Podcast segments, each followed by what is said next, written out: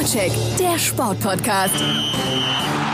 Haut gern dazwischen, tritt nie nach.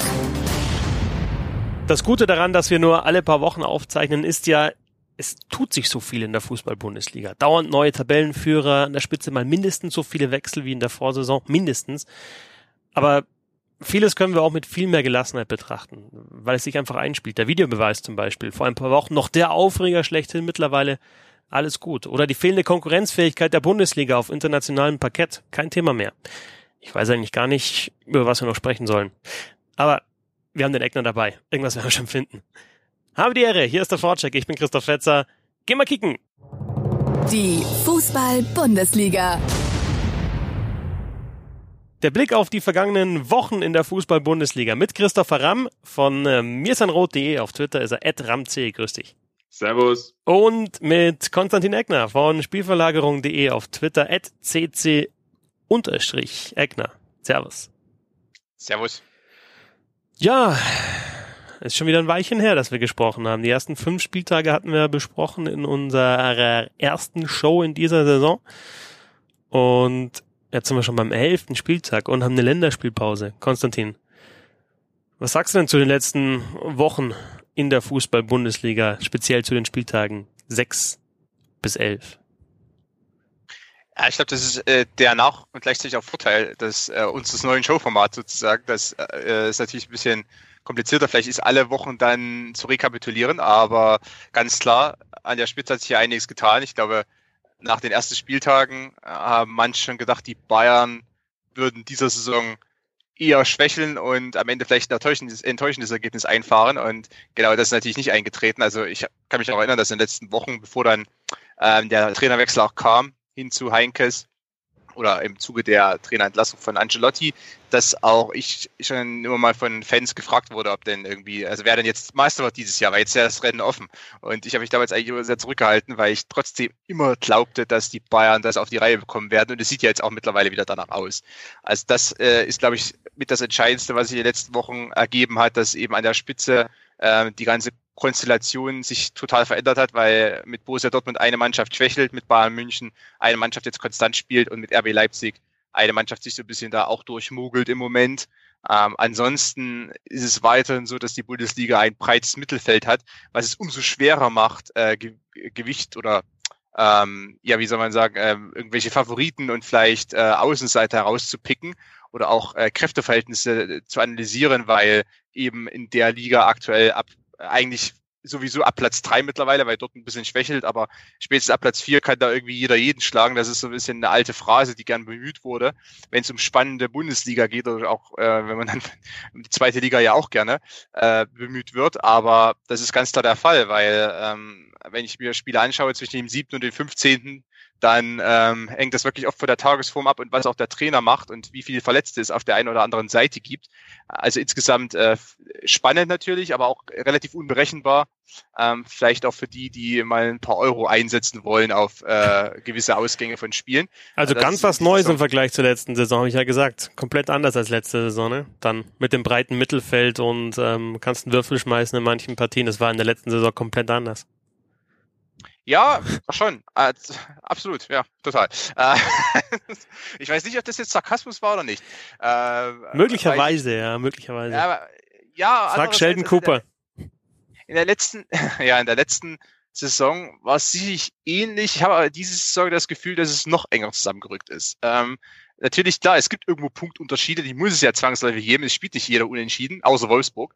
Ähm, also so gesehen, äh, natürlich wird es immer kleine Unterschiede, auch, auch äh, Teams geben, die ein bisschen stärker dastehen, ein bisschen schwächer dastehen. Aber nimmt man zum Beispiel eine Mannschaft wie Bayer Leverkusen, über die wir auch noch sprechen werden heute, wie bei anderen Teams auch, dann wird da deutlich, dass äh, das ein Auf und Ab ist und das betrifft viele. Also es gibt diese, diese auch diese schönen äh, Grafiken, wo man dann sieht, ähm, weißt du, die, die, die Siege, Niederlagen und Unentschieden immer mit verschiedenen Farben. Formkurve. Also, äh, ähm, ja, zum Beispiel. Also ich habe jetzt aber bei Who Scored immer die vor, vor mir, da ist die, die, die Siege sind grün, die Niederlagen sind rot und die, ähm, oder so orange-rot, ähm, und die Unentschieden sind grau und das ist ein einziger bunter Farbhaufen, weil es eben keine Mannschaft gibt im Moment, die wirklich konstant verliert oder gewinnt. Ähm, sondern es wirklich sich immer wieder abwechselt und ich glaube, ein gutes Beispiel ist auch der VfB Stuttgart, die verlieren auswärts alles aber gewinnen zu Hause fast alles. Äh, das ist natürlich auch dann so. Also sie machen pro äh, alle zwei Spiele machen die drei Punkte.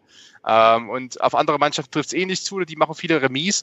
Ähm, und deshalb ist es umso schwerer, wirklich herauszupicken, wer da sich jetzt noch nach vorne hin absetzen könnte. Denn ich sehe auch unterhalb der ersten vier im Moment kein Team, was da jetzt direkt heraussticht. Hannover hat sich als Überraschungsmannschaft etabliert, aber äh, dass die jetzt da irgendwie um die Champions League-Ränge mitspielen, das sehe ich noch lange nicht. Hm. Christopher witzig, oder? Ich frage Konstantin, was er denn aus den letzten Wochen macht und es geht eigentlich dann am Anfang nur wieder über die Bayern. Freut dich wahrscheinlich. Ja, furchtbar. furchtbar.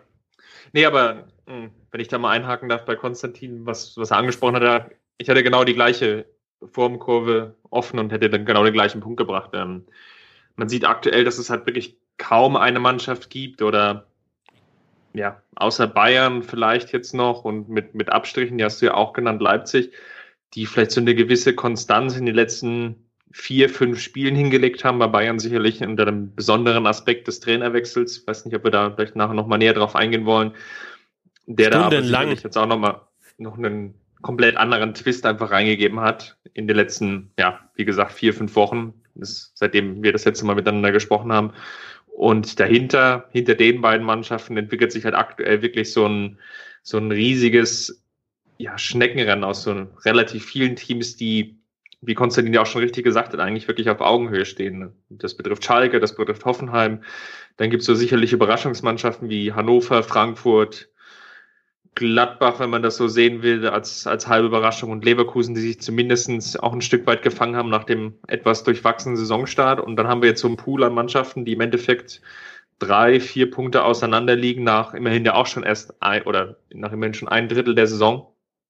Und wenn Dortmund jetzt die nächsten, ja, vielleicht das nächste Spiel auch nicht gewinnt, dann können sie jetzt schon um drei, vier Plätze nach unten fallen. Das zeigt eigentlich, wie, wie eng die Liga mittlerweile da auch ähm, da hinten zusammen oder da hinten im Sinne von zwischen Platz drei bis, ja, eigentlich zehn, elf zusammengerutscht ist. Da hinten sagt er von Platz drei bis. Sehr schön. Naja, aus aber Sicht des, ba des brauchst, Bayern du brauchst noch kein Fernglas, so. Christopher. Du brauchst noch kein Fernglas. denn das ist ja schon auffällig auch. Also elf Spieltage, ungefähr Drittel der Saison. Hm, größter Abstand zum Tabellennachbarn wirklich Bayern auf Leipzig, vier Punkte. Sonst ist da jetzt noch keine Mannschaft, die irgendwie ja den Anschluss verloren hat. Selbst gut, bei Köln muss man natürlich sagen, ähm, sechs Punkte auf den Relegationsplatz, da ist der nächste Platz dann äh, eher uninteressant, der vorletzte. Aber auch das ist ja nicht uneinholbar. Also ist jetzt noch keine Mannschaft äh, nach einem Drittel der Saison irgendwie ja so abgehängt. Nicht mal vom Tabellennachbarn.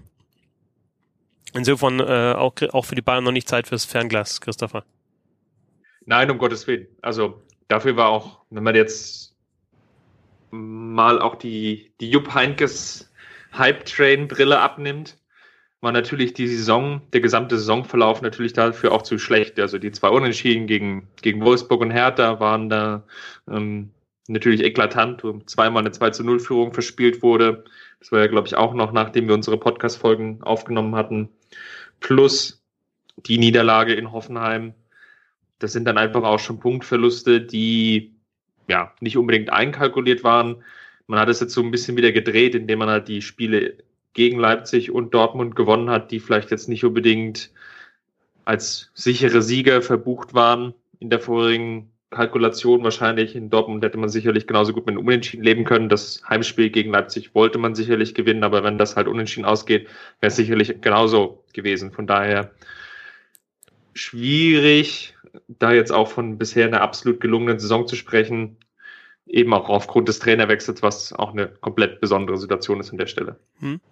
Aber Konstantin, wenn wir jetzt diese Situation haben eben in der Liga, dass dass ähm, ja alles nah beieinander ist eigentlich, dass es aber trotzdem so wirklich einen Kampf um die Spitze nicht gibt, dann ist das wahrscheinlich so genau das, was dazu führt, dass eben auf internationaler Ebene auch die Ergebnisse ein bisschen ausbleiben oder? Weil wir hatten ja in den letzten Jahren da schon die Bayern als Spitzenteam, aber ich habe so ein bisschen die, die Befürchtung, ehrlich gesagt, dass er in der Liga einfach so wenig Gegenwehr bekommen, beziehungsweise so wenig Spiele sind, wo sie halt wirklich 100% abrufen müssen, dass man dann vielleicht sogar am Mittwochabend oder am Dienstagabend, wenn es gegen PSG geht oder was weiß ich, irgendwann mal gegen Real Madrid, Barca, wen auch immer, so ein bisschen überrascht ist, wie stark denn der Gegner spielt, weil man das aus der Liga überhaupt nicht kennt.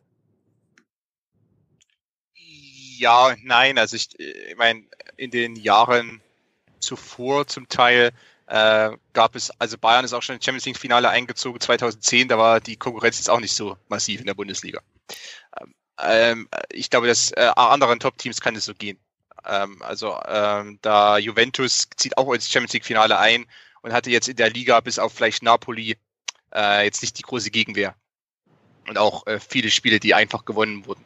Äh, ich glaube, wenn die Bayern äh, aktuell schwächeln gegen Mannschaften wie PSG oder Real Madrid, theoretisch jetzt gegen Real Madrid, ähm, oder wie auch in der letzten Saison, dann wo sie ausgeschieden sind gegen äh, die Mannschaft aus äh, Spanien, dann hat das auch damit zu tun, dass das Niveau der Bayern trotz allem nicht mehr ganz so äh, da ist, wo es, wo es vielleicht noch vor einigen Jahren war oder wo es vielleicht 2014, 15, 16 äh, oder ja, 16 schon nicht mehr, aber eben so 2014, 15 noch war. Ähm, denn äh, die Bayern haben qualitativ schon etwas eingebüßt, also was, was den Kader betrifft, weil dieser Kaderumbruch eben nicht stattgefunden hat bisher. Ähm, und eben auch, weil auf der Trainerposition jetzt zuletzt äh, nicht mehr ganz so die, die große Innovationskraft und Entscheidungsfreude vorhanden war, wie vielleicht noch äh, zuletzt. Ich meine, es gab ja viel Kritik an Guardiola, aber der hat eben auch einiges noch äh, vertuschen können, was eben sich da eigentlich schon angedeutet hatte, oder was sich schon andeutet hätte können zu der Zeit, dass nämlich die Bahn qualitativ äh, in ihrem Kader etwas abfallen. Und aktuell gehören sie vielleicht gerade noch so zu den Top 8 in Europa, was, was reine weg jetzt die Spieler betrifft. Ähm, klar, der Trainer hat da auch nochmal einen entscheidenden Anteil daran, wo man dann am Ende auch international landen kann. Ähm, also was die Bayern betrifft, glaube ich, dass äh, da der Kaderumbruch äh, einfach wichtig sein wird und das ist ein Thema für sich, aber dass man auch dazu übergehen muss, zumindest den einen oder anderen großen äh, Millionentransfer, vielleicht sogar im dreistelligen Millionenbereich zu tätigen. Anders wird man äh, in der heutigen Welt es sehr schwer haben, äh, international dann wirklich konstant mithalten zu können. Nur das Problem ist, wenn man zum Beispiel man, Brandt und Pulisic ja. für die Außen holt, hm, dann hat man die Situation, dass man wenig Gegenwehr in der eigenen Liga bekommt, der nicht unbedingt geändert und äh, hat den, den Kader vielleicht dann für internationale Ansprüche trotzdem nicht, nicht genau, gut genug ja. aufgerüstet. Also also ich, ich glaube, dass die Bayern es schon schaffen können, äh, mit klugen Transfers, also auch mit Transfers zum Bereich 30, 40 Millionen, wie sie jetzt mit Tolisso versucht haben, ähm, dass sie es auch damit schaffen können, äh, eine gute Mannschaft dort äh, oder auf den Platz zu bringen. Das ist aber, sag mal, dieser Schritt ganz nach oben in Europa im Moment, der geht trotzdem darüber, dass man eben neben diesen 30, 40 Millionen Transfers es eben schaffen muss, den einen oder anderen großen Kracher äh, zu landen, vielleicht im Offensivbereich, vielleicht auch in der Schlüsselposition wieder sechs. Äh, denn wenn wir uns erinnern, äh, zum Beispiel Ravi Martinez, der 2012 kam vor, dem, vor der Saison, wo man die Champions League gewonnen hat, der kam damals für 40 Millionen, umgerechnet ins Jahr 2017 waren das quasi 80, 90 Millionen. Ja. Ähm, denn so krass haben sich ja die Preise entwickelt. Also was damals wirklich noch, das war damals ein Megatransfer. Heute kauft man eben dafür Tuliso, der eher so als äh, äh, Talent erstmal gilt.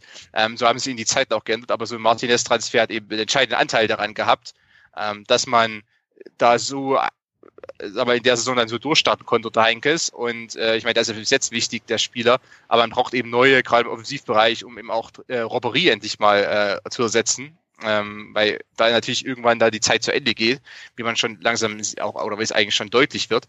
Ähm, und ich glaube, für die Außenbahn einen Spieler zu holen, der wirklich dieses internationale Format hat, ähm, klar kann man da versuchen, Pulisic zum Beispiel zu holen. Ähm, aber äh, der allein wird es da vielleicht auch nicht so schnell richten können. Heißt also, man muss da vielleicht doch dazu übergehen, mal so einen Transfer à la oder so zu tätigen, auch wenn es äh, gerade äh, dem Kaufmann Udi Hoeneß sicherlich wehtun wird, ähm, das zu tun. Aber so ein bisschen kaufmännisches Risiko muss man wahrscheinlich eingehen. Man ist vielleicht nicht mit dem, mit dem großen Investor ausgestattet wie andere Clubs in Europa, aller, andererseits hat man trotzdem ein das berühmt-berüchtigte Festgeldkonto, mit dem man ja die Bundesligisten immer oder mit dem man bei anderen Bundesligisten immer so ein bisschen äh, Angst und Schrecken verbreiten konnte. Das muss man eben wahrscheinlich dann auch mal abrufen oder mindestens mal äh, zum Teil ankratzen, wenn man eben international weiter äh, ganz oben mitmischen möchte. Das ist ein bisschen ein kaufmännisches Risiko, weil man nie weiß, ob sich ein Transfer hundertprozentig ausspielt. Aber oftmals tut er es eben dann doch. Also das hat, sieht man ja auch aktuell in Europa bei den ganzen Millionentransfers. In der Regel ähm, passen die dann, weil wenn ich für 100 Millionen einen kaufe oder für, für 80 Millionen, dann ähm, gibt es selten wirklich einen großen Flop. Ähm, ich meine, selbst Usman Dembele, der jetzt bei Barca noch nicht auf die Strümpfe kam wegen eines, einer Verletzung, der wird auch noch seinen Impact da haben. Ähm, aber vielleicht um noch mal ganz kurz auf deine generelle Einschätzung zurückzukommen. Klar, international läuft es nicht so gut, weil, ähm, und das ist aber ein Phänomen, das man auch in den letzten Jahren immer wieder gesehen hat, ähm, gerade die Mannschaften, die sich für die Europa League qualifizieren, das sind oft so One-Hit-Wonders. Äh, Köln ganz, ganz vorneweg. Äh, die haben sich eben einmal qualifiziert, spielen der nächsten Saison schlecht und international reisen die auch wenig. Hertha ähnlich. Ähm, und Hoffenheim hat auch gewisse Probleme, weil sie einfach keine wirklich qualitativ hochwertige Abwehr haben. Ähm, und Dortmund hat eigene Probleme, äh, gerade gegen Top-Teams. Das hat sich lange angedeutet. Also hat man in der Gruppe keine Chance gegen Real und Tottenham. Und RB Leipzig akklimatisiert sich langsam, aber ähm, da muss man wahrscheinlich wirklich noch ein Jahr warten, bis die dann und warten, wie sich der Kader weiterentwickelt, äh, bevor die international dann wirklich da mitspielen können. Also ganz oben mitspielen können. Oder zumindest, sagen wir mal, so Richtung Viertelfinale. Ähm, das, das ist aktuell vielleicht noch nicht möglich, ähm, außer man mogelt sich so ein bisschen durch. Aber ähm, gerade Europa League, das kann auch im nächsten Jahr wieder sein. Es kann sein, dass sich Hannover für die Europa League qualifiziert diesem Jahr und dann nächstes Jahr große Probleme bekommt. Oder Eintracht Frankfurt zum Beispiel. Ähm, also das äh, ist in der Bundesliga so, weil es keinen stabilen fünften, sechsten gibt, sondern das immer wieder durchgemischt wird. Ich muss sagen, ich war bei Hertha gegen Lugansk im Stadion und man merkte da natürlich schon in gewisser Weise auch den Stellenwert der Europa League an. Ähm, gut, jetzt in Berlin ist das halt immer so ein bisschen ein Sonderfall, weil ähm, die es jetzt auch nicht schaffen, vielleicht auch aufgrund des, der Architektur des Olympiastadions, ist natürlich jetzt wieder auch ein komplettes Thema für sich und ich will jetzt auch nicht das Riesenfass wieder aufmachen. Ist natürlich eine schwierige Situation, aber ähm, du, du spielst halt dann mal wieder nach, ich nenne es jetzt mal x Jahren. Also da war ich gefühlt noch Quark im Schaufenster, da hatten die das letzte Mal äh, international gespielt. Du, du spielst halt zum ersten Mal wieder seit x Jahren in Europa. Und selbst wenn jetzt halt nicht, ich sag jetzt mal mit, mit London, das Team aus Arsenal in der Gruppe oder von mir aus, äh, ja, keine Ahnung, äh, Ajax oder Liverpool oder wen auch immer ähm, in der Gruppe hast, sondern vielleicht nur Bilbao und vielleicht auch nur Lugansk, dann fehlt da trotzdem so ein gewisser, ich will jetzt sagen Hype, aber so die, die Euphorie, endlich mal wieder auch international zu spielen, auch mal ein Team zu sehen, was man vielleicht nicht nicht alltäglich sieht oder sogar nie wieder sieht, das so, so dieses einmalige Erlebnis und dieses Gefühl ähm, wird halt so in diesem gesamten Stadion, im gesamten Umfeld halt nicht so wirklich transportiert. Und da fehlt dann vielleicht auch so ein bisschen dann auch die, die Wertschätzung dann auch innerhalb des Vereins, dann wird dann auch mal schon rotiert. Das hat ja Hoffenheim und bei, bei Hertha hat man es ja auch gesehen. Jetzt gegen Lugansk, da wurde dann schon nochmal so zwei, drei Stammkräfte einfach geschont, einfach so den, den Fokus auf die Bundesliga gelegt. Und dann wird es natürlich auch schwierig, international Ergebnisse einzufahren an der Stelle. Das wird dann auch ein bisschen offensichtlich. Ich will nicht sagen, dass die Europa League so das zweite, dritte Glied äh, oder am, am, im Wagen ist. Aber es hat, glaube ich, nicht mehr den ganz hohen Stellenwert, wie man es jetzt vielleicht noch vor fünf, sechs, sieben Jahren hatte. Dafür ist einfach auch die Champions League an der Stelle zu weit entrückt und da hat Konstantin auch schon den, den Punkt gebracht. Ich glaube, Bayern steht in der Gruppe halbwegs solide da. Leipzig so lala. Und bei Dortmund ist einfach die, die besondere Situation, dass das taktische System und noch ein paar weitere Faktoren einfach dazu führen, dass man gegen Top-Teams einfach zu viele Gegentore kassiert und es dann nicht schafft, die, die Spiele dann, die vielleicht zu so 50-50 Spiele sind, weil das Spiel gegen Tottenham und auch das Heimspiel gegen Madrid zu Hause, das hätte man vielleicht nicht unbedingt verlieren müssen, hat aber einfach nicht beide Spiele halt nicht, nicht gewonnen hat, aufgrund verschiedener Faktoren und dann sieht es halt aktuell in Europa mal für die Bundesliga so aus, wie es aktuell aussieht.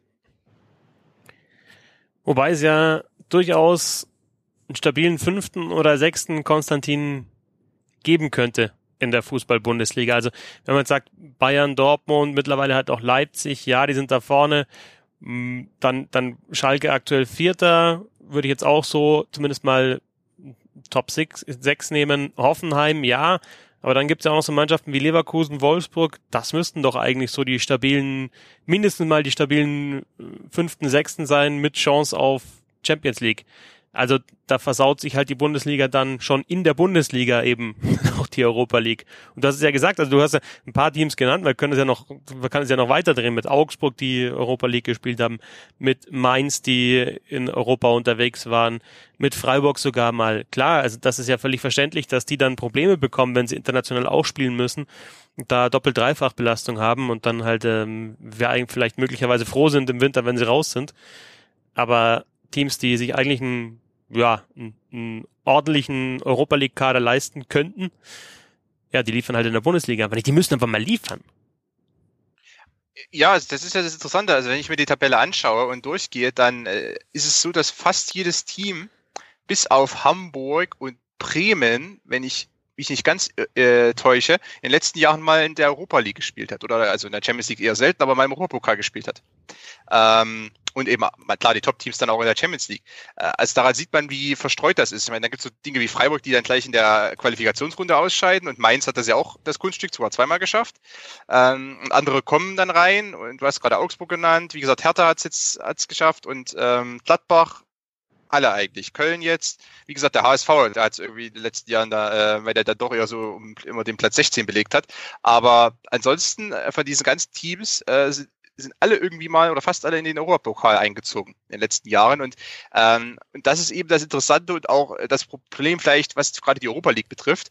Ähm, denn äh, Leverkusen, Gladbach, Wolfsburg sehe ich eigentlich schon als die Mannschaft im Moment, die äh, den Kader hätten, um sich äh, fest um diese Plätze 4, 5, 6 irgendwo herum zu positionieren, aber es eben nicht schaffen ähm, zum großen Teil. Ähm, andere, bei, in anderen Ligen ist das ein bisschen anders. Da gibt es auch mal so eine Mannschaft, so aus diesem, sag mal, Top 7, 8 Bereich, die mal abfällt. Äh, in Spanien war das zum Beispiel Valencia gewesen ähm, oder Milan jetzt in Italien auch mal ähm, äh, für eine gewisse Zeit, die da so groß, großartig schwächeln. Aber ansonsten gibt es in allen oder in den meisten Ligen gibt es so ein gewisses, einen gewissen Stamm an so, sagen wir, erweiterter Favoritenkreis, die vielleicht nie über die Meisterschaft mitspielen, aber oftmals so in diesem Dunstkreis dahinter sind. Ähm, also wie gesagt, die Italien dann eben so internationale im Moment und, und äh, AS Rom, Lazio, äh, die, die eigentlich immer da irgendwo da unterwegs sind und in ähm, Spanien ist es eben Sevilla und äh, Valencia jetzt wieder.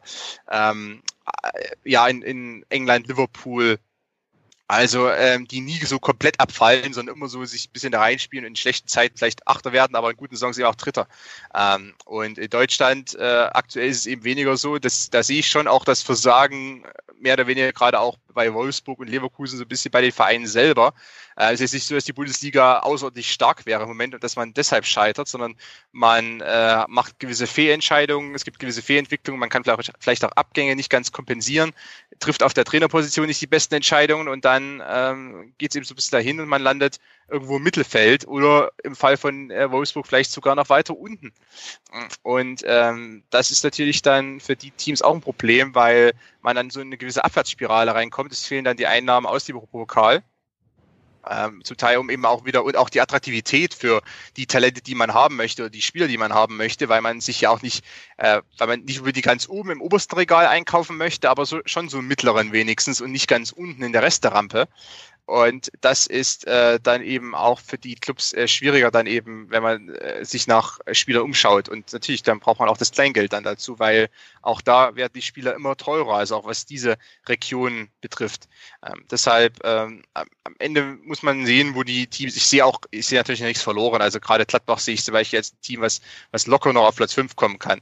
Ähm, auf der anderen Seite Hoffenheim, da sieht man eben wiederum, was man aus einem das muss ich so ganz klar sagen, gerade nach der Abgängen von Süle und Rudi, was man aus einem mittelmäßigen Kader machen kann, wenn man einen guten Trainer hat und auch ein Verein, der mittlerweile und auch eine Mannschaft, die mittlerweile so gewisse Selbstüberzeugung einfach hat, äh, die vielleicht Hoffenheim sogar in den letzten Jahren abging, aber seit Nagelsmann da ist, hat man die irgendwie zurückgewonnen. Ähm, weil ich bin ganz klar der feste Überzeugung, dass die Hoffenheimer Abwehr und die mag mit gerade mit Posch auch ein interessantes Talent haben, aber die, mit der Abwehr muss man normalerweise 13 sein.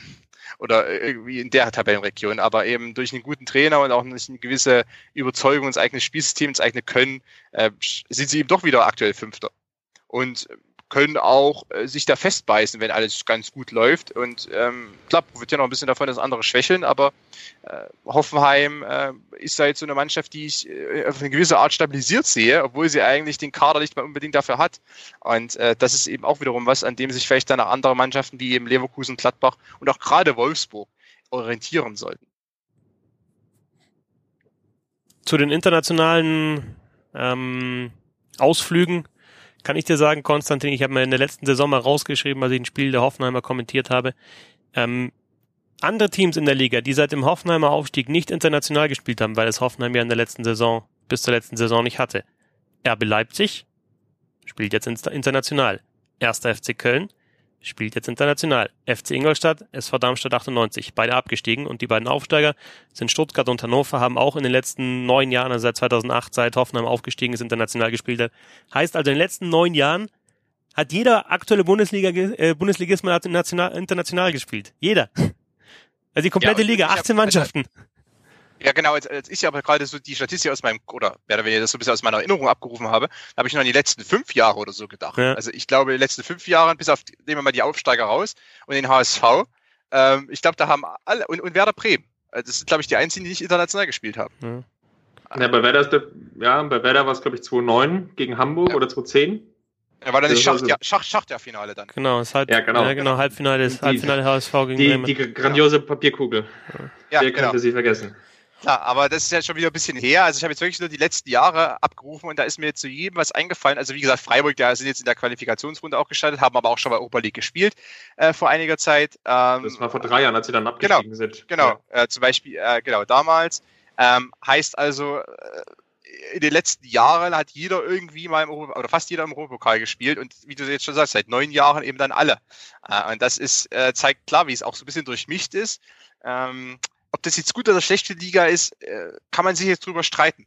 Weil natürlich auch jeder Europapokal oder jede Europapokal-Teilnahme bringt nochmal Gelder ein für den Verein, der es vielleicht ansonsten nicht eingeplant hat. Also ich glaube nicht, dass Augsburg äh, oder Mainz 05 jetzt mit Europapokaleinnahmen kalkulieren in ihrer weiß ich, drei oder vier Jahresplanung. Ganz sicher nicht. Äh, das bringt natürlich zusätzlich Einnahmen. Die stabilisiert aber vielleicht auch die, die, äh, sagen wir, die Clubs mit größerem Potenzial, eben Leverkusen, Wolfsburg, Gladbach. Weil das sind eigentlich für mich diese klassischen Oberpokalteilnehmer im Moment. Und die kriegen eben die Gelder da nicht unbedingt rein.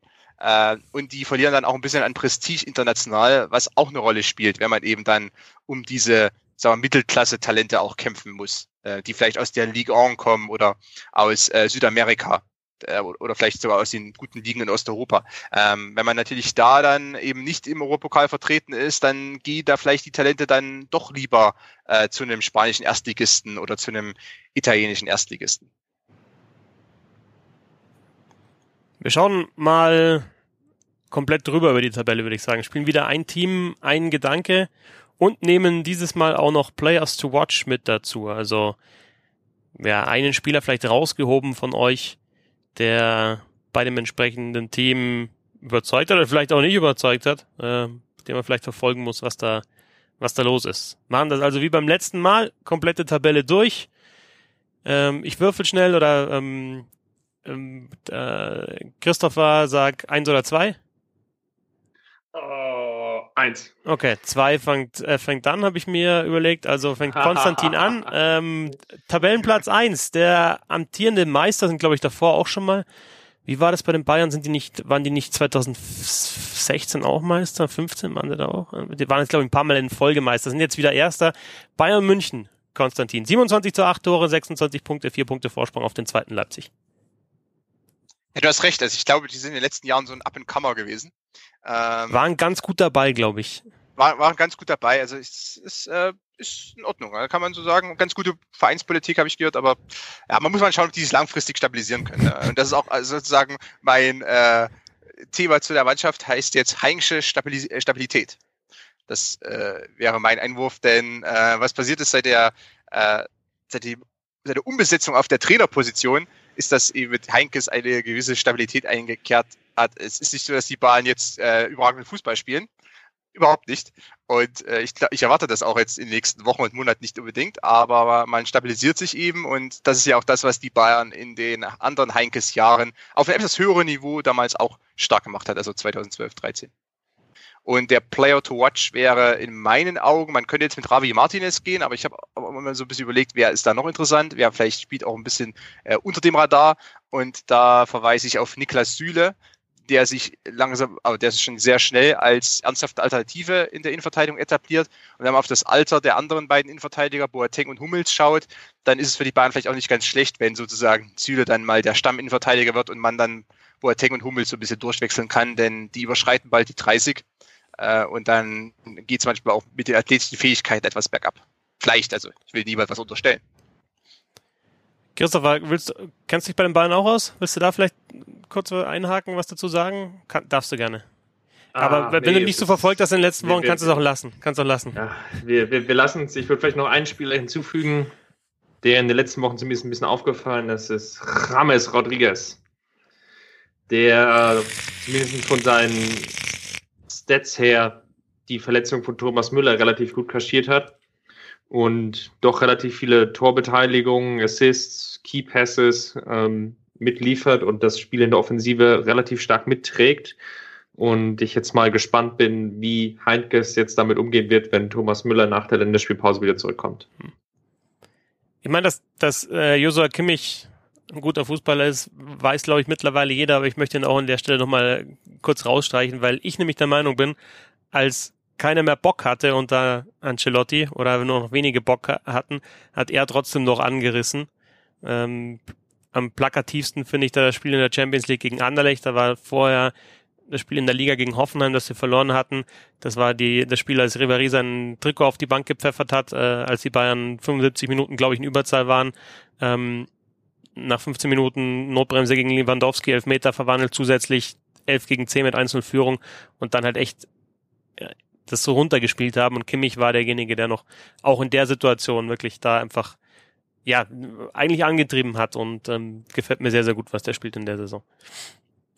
Auf Platz zwei Christopher, RB Leipzig, der schärfste, heißeste Verteidiger des FC Bayern München. Vier Punkte Rückstand. Äh, Torverhältnis 18 zu 13. Also, wenn man das vergleicht mit den anderen, eigentlich nur noch mit Dortmund, die haben auch eine gute, gute Tordifferenz äh, Leipzig da fast ausgeglichen. Also überraschend für so einen guten Tabellenplatz dieses Torverhältnis, aber eben ja am nächsten dran an den Bayern.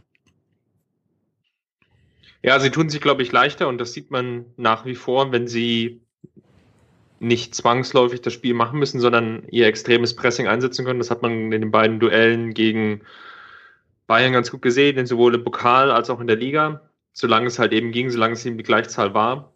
Und das hat man auch gegen Dortmund so ein bisschen gesehen, dass sie natürlich davon profitiert haben, dass da auch eine andere Mannschaft war, die irgendwie in gewisser Weise mitspielen wollte. Sie tun sich nach wie vor schwer und das war auch in der letzten Saison schon zu sehen, wenn sie gegen Gegner spielen, die vor allem destruktiv agieren. Das war jetzt am letzten Wochenende gegen Hannover auch wieder zu sehen. Das war schon, schon eher mühselig. Da fehlt so ein bisschen, ich will nicht sagen der Plan B, aber es sind einfach noch die, die Mechanismen, das Ballbesitzspiel, das Positionsspiel ist noch nicht so hundertprozentig ausgereift, wenn der Gegner jetzt wirklich salopp gesagt den Bus vor der Tür parken will. Und da tut sich Leipzig noch ein bisschen schwer und gepaart, das ist vielleicht jetzt so der zweite Punkt, den ich herausstreichen will, auch ein bisschen natürlich jetzt darauf blickend auf die Partien gegen Bayern und gegen Dortmund. Es ist vielleicht auch noch so ein Stück weit die Erfahrung, die der Mannschaft fehlt. Es ist ein sehr, sehr junger Kader, es sind sehr, sehr junge Spieler und ja, da sind einfach Verletzungen dabei, die, oder nicht Verletzungen, Aktionen dabei, die einfach dazu führen, dass ja sinnlose rote Karten einfach ich nenne jetzt mal in Kauf genommen wird. Ob jetzt die Entscheidung bei jeder Karte richtig war oder nicht richtig war, muss man jetzt im Endeffekt sehen. Ist dann sicherlich eine Einzelentscheidung und wieder ein Riesenfass an der Stelle, was ich jetzt nicht unbedingt aufmachen möchte, aber das, da fehlt vielleicht noch so ein Hauch Cleverness an der Stelle.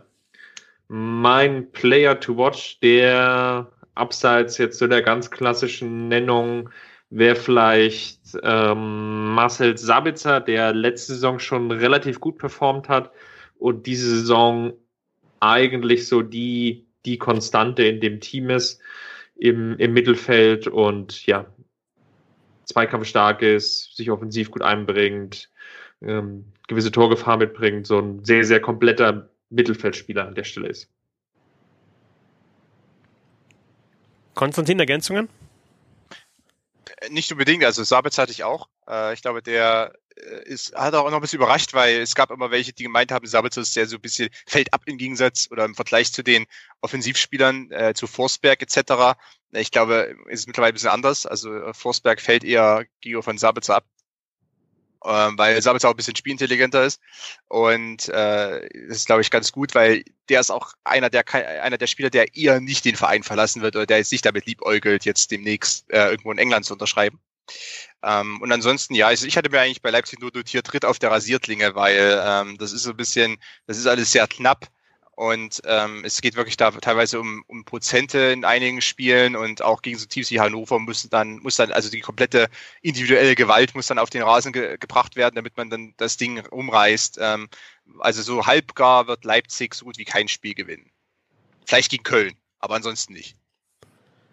Ich erinnere mich komischerweise so ein bisschen ähm, in vielen Partien auch an, an Köln letztes Jahr, weil, oder auch an Hertha, weil einfach so viele ja. knappe Spiele dabei sind. Ähm, ich will nicht sagen, dass sie schlechter spielen als letzte Saison, aber es hat sich jetzt teilweise auch schon so ein bisschen eingeschlichen. Das ist halt jetzt nicht mehr ganz so super überragend ist, dass man jetzt Bundesliga spielt und der Fokus liegt vielleicht auch einen Hauch weit auf Champions League, dass sie sich halt auch in diesen Partien dann schon schon noch schwer tun, wie gegen Hannover, so kurz nach internationalen Auftritten oder auch davor. Plus vielleicht noch gepaart dann mit den, den Topspielen, die in der Liga dann zwischendrin irgendwie nochmal anstehen, DFB-Pokal und dann tun sie sich schon ein bisschen schwer. Nichtsdestotrotz sind sie relativ konstant und halbwegs erfolgreich. Also das merkt man auch, wenn man im Stadion ist, was ich ja häufiger bin in Leipzig, ähm, dass einfach auch ein gewisses Anspruchsdenken jetzt da ist. Das hat damit zu tun, dass eben die Spieler auch nicht alle irgendwie für ähm, 3,50 Euro kommen, sondern da auch wirklich äh, teure Transfers dabei sind, also äh, wie Augustin und, und äh, Puma, also auch wirklich Spieler, die äh, schon einen gewissen Namen haben, äh, im Fall von Puma zum Beispiel, ähm, bedeutet, dass man da jetzt auch eben was erwartet. Und wenn ein Nabi Keita nächsten Sommer für 80 Millionen oder für 70 Millionen zu Liverpool wechselt, ähm, dann erwartet man eben auch, dass der da was zeigt und äh, das ist eben nicht mehr ganz so vielleicht wie noch vor einer Saison oder vor anderthalb Jahren, als Leipzig natürlich auch schon äh, von außen so betrachtet wurde als dieser große, aufstrebende, nicht vielleicht für manche oder für viele nicht ganz so sympathische Verein. Äh, mittlerweile ist aber auch die Innensicht ein bisschen anders, dass man immer sagt, okay, man möchte immer oben mitspielen und man muss eigentlich schon fast oben mitspielen. Ähm, und ich glaube, das kann natürlich dazu führen, dass dann die Dynamik, äh, ist jetzt nicht mehr ganz so dieser, weiß ich, dieser äh, etwas komische Underdog, der man vielleicht letztes Jahr noch war, da ist das einfach vorbei. Die Kategorie heißt Ein Team, ein Gedanke. Auf Platz drei Borussia Dortmund. Ähm, Konstantin, 20 Punkte, 6 Punkte Rückstand auf die Bayern. Jetzt am Wochenende natürlich die Niederlage im Topspiel, äh, das ja auch ein Spitzenspiel war. 1 zu 3 da gegen den FC Bayern München. Ja, der Gedanke ist ganz klar, punktgleich mit Schalke. äh, das ist äh, quasi schon, äh, das ist Krise. Das, äh, wenn, wenn beim BVB in den letzten Jahren eine Krise aufkommen könnte oder aufkommen wäre, dann ist es punktgleich mit Schalke. Oder äh, ich glaube, dann äh, ge gewisse, sagen wir mal, äh, kollektive Gedanken an Ausstieg aus dem Profifußball bestehen dann, wenn man hinter Schalke steht. Was ja demnächst passieren kann, denn es steht ein Spiel in Stuttgart an äh, gegen Hannes Wolf, den Ex-Borussen-Trainer. Deshalb, das wird interessant. Ähm, und, und, Players to Watch oder Player to Watch, äh, ich würde äh, dann Mahmoud Dahoud nennen, weil ich würde den Mahmoud Dahoud eben gern als Player mal wieder watchen. Also das wäre nicht ganz schlecht, wenn der mal wieder sichtbar wäre. Äh, wenn ich weiß nicht, ob der noch in Dortmund ist oder ob man den schon irgendwie äh, hinterm, äh, weiß ich, Vereinsgebäude begraben hat. Äh, heimlich, weil äh, der Hut ist no, uh, never or no, nowhere to be found. Das ist so ein bisschen das Problem in dem Fall. Ähm, ja, ansonsten und es gibt eigentlich, also äh, jetzt ernsthaften, ernsthafte Wahl gibt es in dem Sinne äh, fast keine. Man könnte jetzt Mario Götze ausgreifen, der äh, mit der beste Borussia in dieser Saison ist, äh, was vielleicht noch ein bisschen auch unter dem Radar läuft, äh, deutschlandweit. Ähm, aber Götze auch zu Recht jetzt wieder bei der Nationalmannschaft. Ähm, hat sich da auch selber ein bisschen an den, an den Haaren aus der eigenen persönlichen Krise gezogen, denke ich. Und ähm, ist einer, den man einfach ansieht, dass er natürlich trotz, äh, ein sehr, sehr guter Fußballer ist, egal was vielleicht manche behaupten.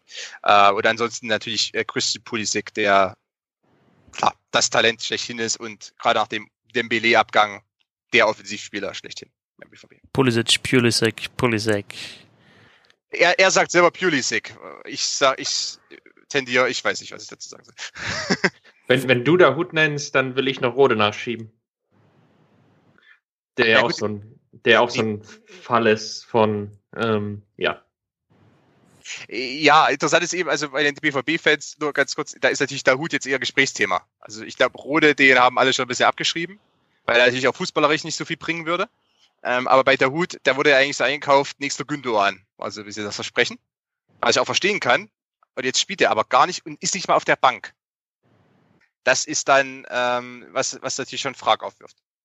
Ja, also bei Rode, also gebe ich dir absolut recht. Bei Rode bin ich jetzt einfach nur an der Stelle draufgekommen, weil man hat schon gesehen, dass es in gewisser Weise auch ein Problem gibt im, im Mittelfeld und ähm, scheinbar funktioniert es mit Weigel nicht, scheinbar funktioniert es mit der Hut nicht, dann hätte man zumindest, oder hätte ich zumindest auch mal Bock darauf, einfach mal so einen kompletten Spieler auch mal zu sehen, der vielleicht total eigentlich unter Ferne liefen läuft, auch bei vielen Fans und Beobachtern und einfach mal zu gucken, ob der vielleicht im System Bosch ähm, an der Stelle funktionieren könnte. Weil eben Rode auch sehr, sehr viele Räume abdecken kann. Nicht so schlecht ist in der Zweikampfführung. Also der ich, kann, ich könnte mir das schon unter Strich vorstellen, sehe natürlich aber auch die, die gewissen Limitierungen, die ein, ein, ein Rode auch mitbringt. Ja, er ist eh verletzt. Also. Das obendrein. Ja, also das muss noch ein bisschen warten, aber ich kann natürlich deine Argumentation verstehen, weil äh, ist aber so, schlechter als gegen Hannover kann es im Mittelfeld eh nicht aussehen. Jetzt vorletzte Woche. Deshalb kann man dann nochmal. Ja, da, da gab es da ja auch kein Mittelfeld. Ja, eben. Also da kann man natürlich dann auch Rode mal versuchen, auch wenn ich wirklich kein großer Fan von ihm bin, aber äh, wie gesagt, das ist dann äh, großer Abfall, kann da nicht bestehen und auch Castro ähm, macht leider seinem Ruf als äh, Low-Impact-Player, wie ich ihn gerne nenne, leider immer wieder alle Ehre. Denn ähm, der ist wirklich meistens, oder der ist eigentlich immer nur gut, wenn es allgemein gut läuft und ansonsten eben keiner, der wirklich da das Ruder rumreißen könnte. Auf Platz 4, Schalke 04 mit 20 Punkten, wie Borussia Dortmund. Punkt gleich mit dem BVB. Christopher. Ja, Schalke ist natürlich schon, schon eine interessante Nummer aktuell. Ich will nicht sagen, dass so langsam der Tedesco Hype Train auch losrollt in Gelsenkirchen. Aber es ist schon ein bisschen auffällig, dass jetzt sich die Stimmung gedreht hat, nachdem zum Anfang vielleicht spielerisch schon teilweise nicht schlecht aussah, aber vielleicht auch so ein bisschen das Ergebnisglück gefehlt hat. Ich erinnere mich an die Partie gegen Hoffenheim, die, glaube ich, nicht so schlecht aussah, aber vom Ergebnis her sich nicht ausging. Auch gegen gegen Bayern, das hatte ich auch gesehen, das Spiel komplett sahen sie jetzt nicht so, so komplett unterlegen aus an der Stelle, wie es vielleicht das Ergebnis ausgedrückt hat. Und in den letzten Wochen haben sie sich einfach stabilisiert. Ich glaube, sie profitieren natürlich in gewisser Weise schon davon, dass sie jetzt keine, keine Doppel- oder Dreifachbelastung in dem Sinne haben, dass dann ähm, alle sieben Tage ein Spiel ansteht und da sind dann die, die Konkurrenten im Umfeld, die wir ja vorhin auch eindringlich diskutiert haben, dann, dann schon ein bisschen härter in Anführungsstrichen gestraft und man kann sich halt in Ruhe vorbereiten. Das hilft sicherlich Tedesco an der Stelle. Und ja, es, das System funktioniert einigermaßen. Die, die Anpassung, die Tedesco jedes Mal wieder vornimmt, ähm, greifen ineinander. Es, ja, sie, sie, sie schleichen sich so ein bisschen ran, ohne dass ich jetzt auch einen konkreten Punkt ausmachen könnte, wo ich jetzt sagen würde, das ist jetzt der entscheidende Knackpunkt oder deswegen läuft's oder weil Spieler XY da ist. Ähm, auffällig ist sicherlich, das ist jetzt auch mal ein Gedanke, dass sie so weit oben stehen und das, obwohl sie ohne Stürmer spielen, weil sowohl Burgstaller, Di Santo als auch aktuell Embolo ähm, ja, und Rese in dem Sinne ja auch nicht, nicht wirklich performen. Burgstaller trifft zwar ab und zu mal, ist jetzt für mich aber jetzt nicht die allererste Kategorie Bundesliga-Stürmer. Und da muss das Mittelfeld schon extrem gut performen und da ist sicherlich Bentaleb, Goretzka zu nennen, die da so ein bisschen in die Bresche springen und den, die, die Stürmerposition oder die, die Flaute im Sturm vergessen machen. Players to watch dadurch, das habe ich beide schon genannt, Bentaleb und Goretzka so als Mittelfeldspieler, die ja, den, den, den Sturm vergessen machen und vielleicht so in exponierter Stellung dann auch wirklich Goretzka, der dessen Vertrag ja ausläuft und jetzt so langsam die Frage kommt, verlängert er seinen Vertrag oder schließt er sich einem anderen Verein an? Einem anderen Verein, vielleicht sogar in der Bundesliga, wer könnte das dann sein? Players to watch bei Naja. euch. Ich glaube, mir sind Rot Players to watch sind aktuell ja äh, Leon Goretzka, Julian Brandt und Christian Pu- Pulisic, Six, Pulisic, Pulisic, Christian, Christian P. Christian P. Wir haben ja die Vorgabe, wir haben ja die Vorgabe, Mikro Pulisic zu sagen. Und wisst ihr, ganz wichtig, äh, ich muss kurz abschweifen, ganz lustige Geschichte dazu. Hakan Jalanolu hat sich mal in einem offiziellen Video des Hamburger SV vorgestellt mit Hakan Kalhanoglu, Mittelfeld. So viel zum Thema Ja, wenn- Aussprache von Namen. Wenn er das möchte. Naja, wahrscheinlich hat er wenn irgendwann mal dazu auf, sagt, dann jetzt, wird's schon stimmen. ähm, ähm, Kolasinac, Kolasinac, Kolasinac, äh, hat er jetzt auch bei Arsenal gesagt, er ist Kolasinac. Er Vielleicht, vielleicht können wir dann mal das nächste Mal in unserer nächsten Episode einfach mal einen Podcast machen und wir machen einfach nur so ein Name-Dropping. genau. Ja. Und Ich, ich, äh, Mehdi 300 Arian. Ich, ich, zahle 300, Arian. ich, ich zahle 300 für Upamecano. Westergaard. Westergaard. Donis Avcicai. Dir kaut. Dir kaut. Dir kaut. Äh, Guido, Guido Burgstaller. Hui, ja, ja, das ist aber wichtig. Das ist wichtig. Also Guido Burgstaller. Wer sagt bitte Guido, Ah. Guido Burgstaller? Ähm, äh, äh, Konstantin, willst du noch was ergänzen zu Schalke? Also ich würde nur Äh, kurz nur einwerfen, ähm, ich kann den Tedesco, also ich gebe ihm noch ein bisschen Zeit, aber ich kann diesen Tedesco-Hype gar nicht so verstehen. Also ich finde das eigentlich sehr, sehr unspektakulär, was Schalke spielt und eigentlich wäre der Kader dann doch noch äh, so gut, vielleicht noch ein bisschen mehr rauszuholen. Aber wie gesagt, ich gebe ihm noch ein bisschen Zeit. Gerade in den Spielen, die du auch angesprochen hast, Konstant, äh, Christopher, also auch gegen die Bayern, äh, da war in der Phase irgendwie klar, dass du die Bayern mit, mit Tempo irgendwie angreifen kannst über Außen. Da haben sie ja auch ähm, verletzte Außenverteidiger gehabt. Und immer wenn Schalke probiert hat, hat das eigentlich ganz gut funktioniert, aber sie haben es halt einfach zu selten probiert. Und ich denke, da wäre mehr drin gewesen. Aber ähm, ja, wie gesagt, elf Spiele beim neuen Verein bei Tedesco. Es ist halt so performen am absoluten Minimum. Aber das reicht halt aktuell. Ja, genau. Das würde ich auch sagen. Konstantin, wolltest du noch was ergänzen? Ja, ich, also ich habe mir nur notiert, ich, äh, als Stichwort zu, oder äh, zu Schalke, eklige Erfolgstruppe. Ähm, und das meine ich sehr positiv. Und äh, ich bin weiterhin davon überzeugt, dass Schalke Vizemeister wird, so wie ich das vor der Saison vorausgesagt habe. Ähm, Hinter also ich habe volles Leipzig. Vertrauen. Nee, Schalke, ich habe volles Vertrauen in. Ähm, Ich meinte hinter. RB Leipzig.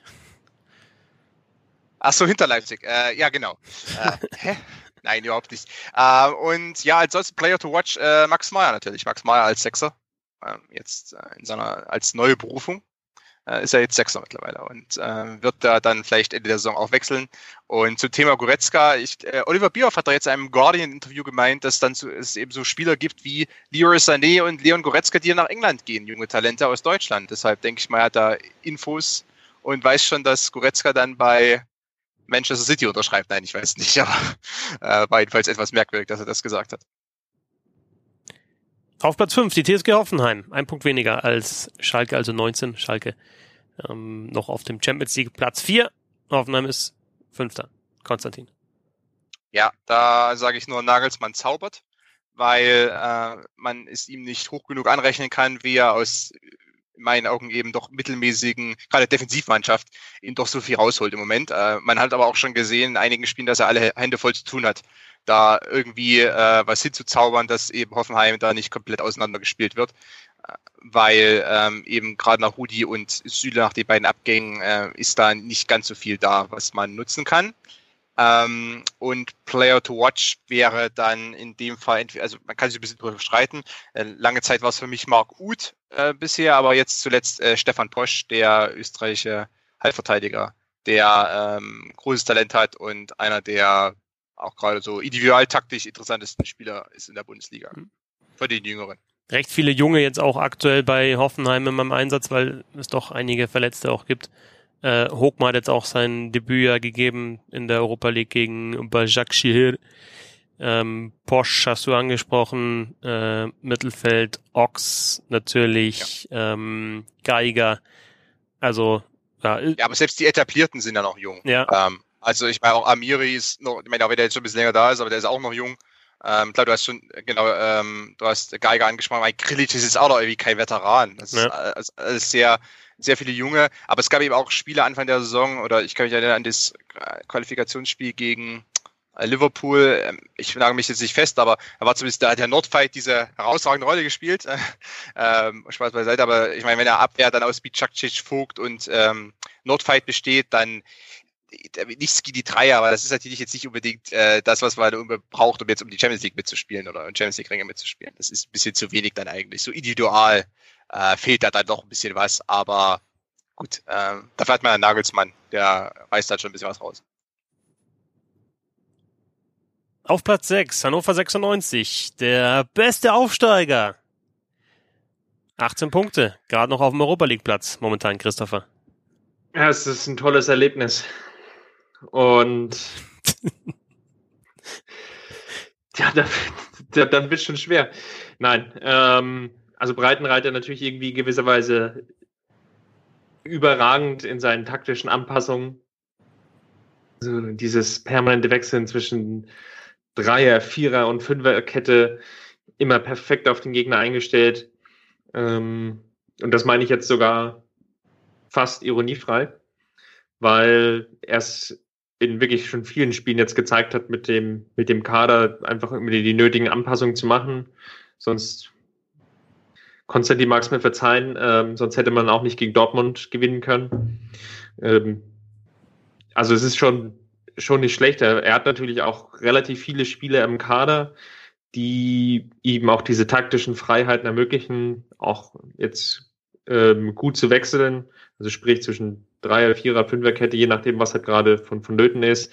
Hat dann auch ein, weil ich jetzt vorhin auch gesagt habe, zum Beispiel im Vergleich zu Schalke, ähm, mehrere Stürmer, die, die funktionieren, kann da auch im Endeffekt beliebig durchwechseln.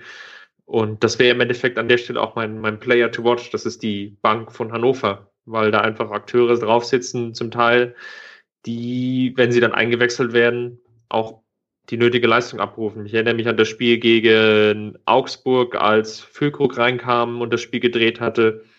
Da saß zum Beispiel Klaus auf der Bank, der dann wiederum gegen Dortmund gut funktioniert hat und so bringt Breitenreiter immer diejenigen Spieler und scheint da das glückliche Händchen zu haben aktuell, die dann in der jeweiligen Partie den Unterschied ausmachen können. Das geht sich nicht immer aus, wie jetzt gegen, gegen Leipzig, aber selbst da, und das hatten wir ja auch schon ein bisschen angesprochen, waren sie ja zumindest relativ nah dran und haben Leipzig so sehr gekitzelt, dass die schon alles reinwerfen mussten, um in der Schlussminute das Ding oder in der vorletzten Minute das Ding irgendwie noch zu gewinnen. Und das ist halt schon eine gewisse Qualität, die ich vor der Saison bei Hannover ehrlich gesagt nicht gesehen habe. Zumindest in, in der Breite, also der Konstanz, auch wie sie das aktuell vortragen.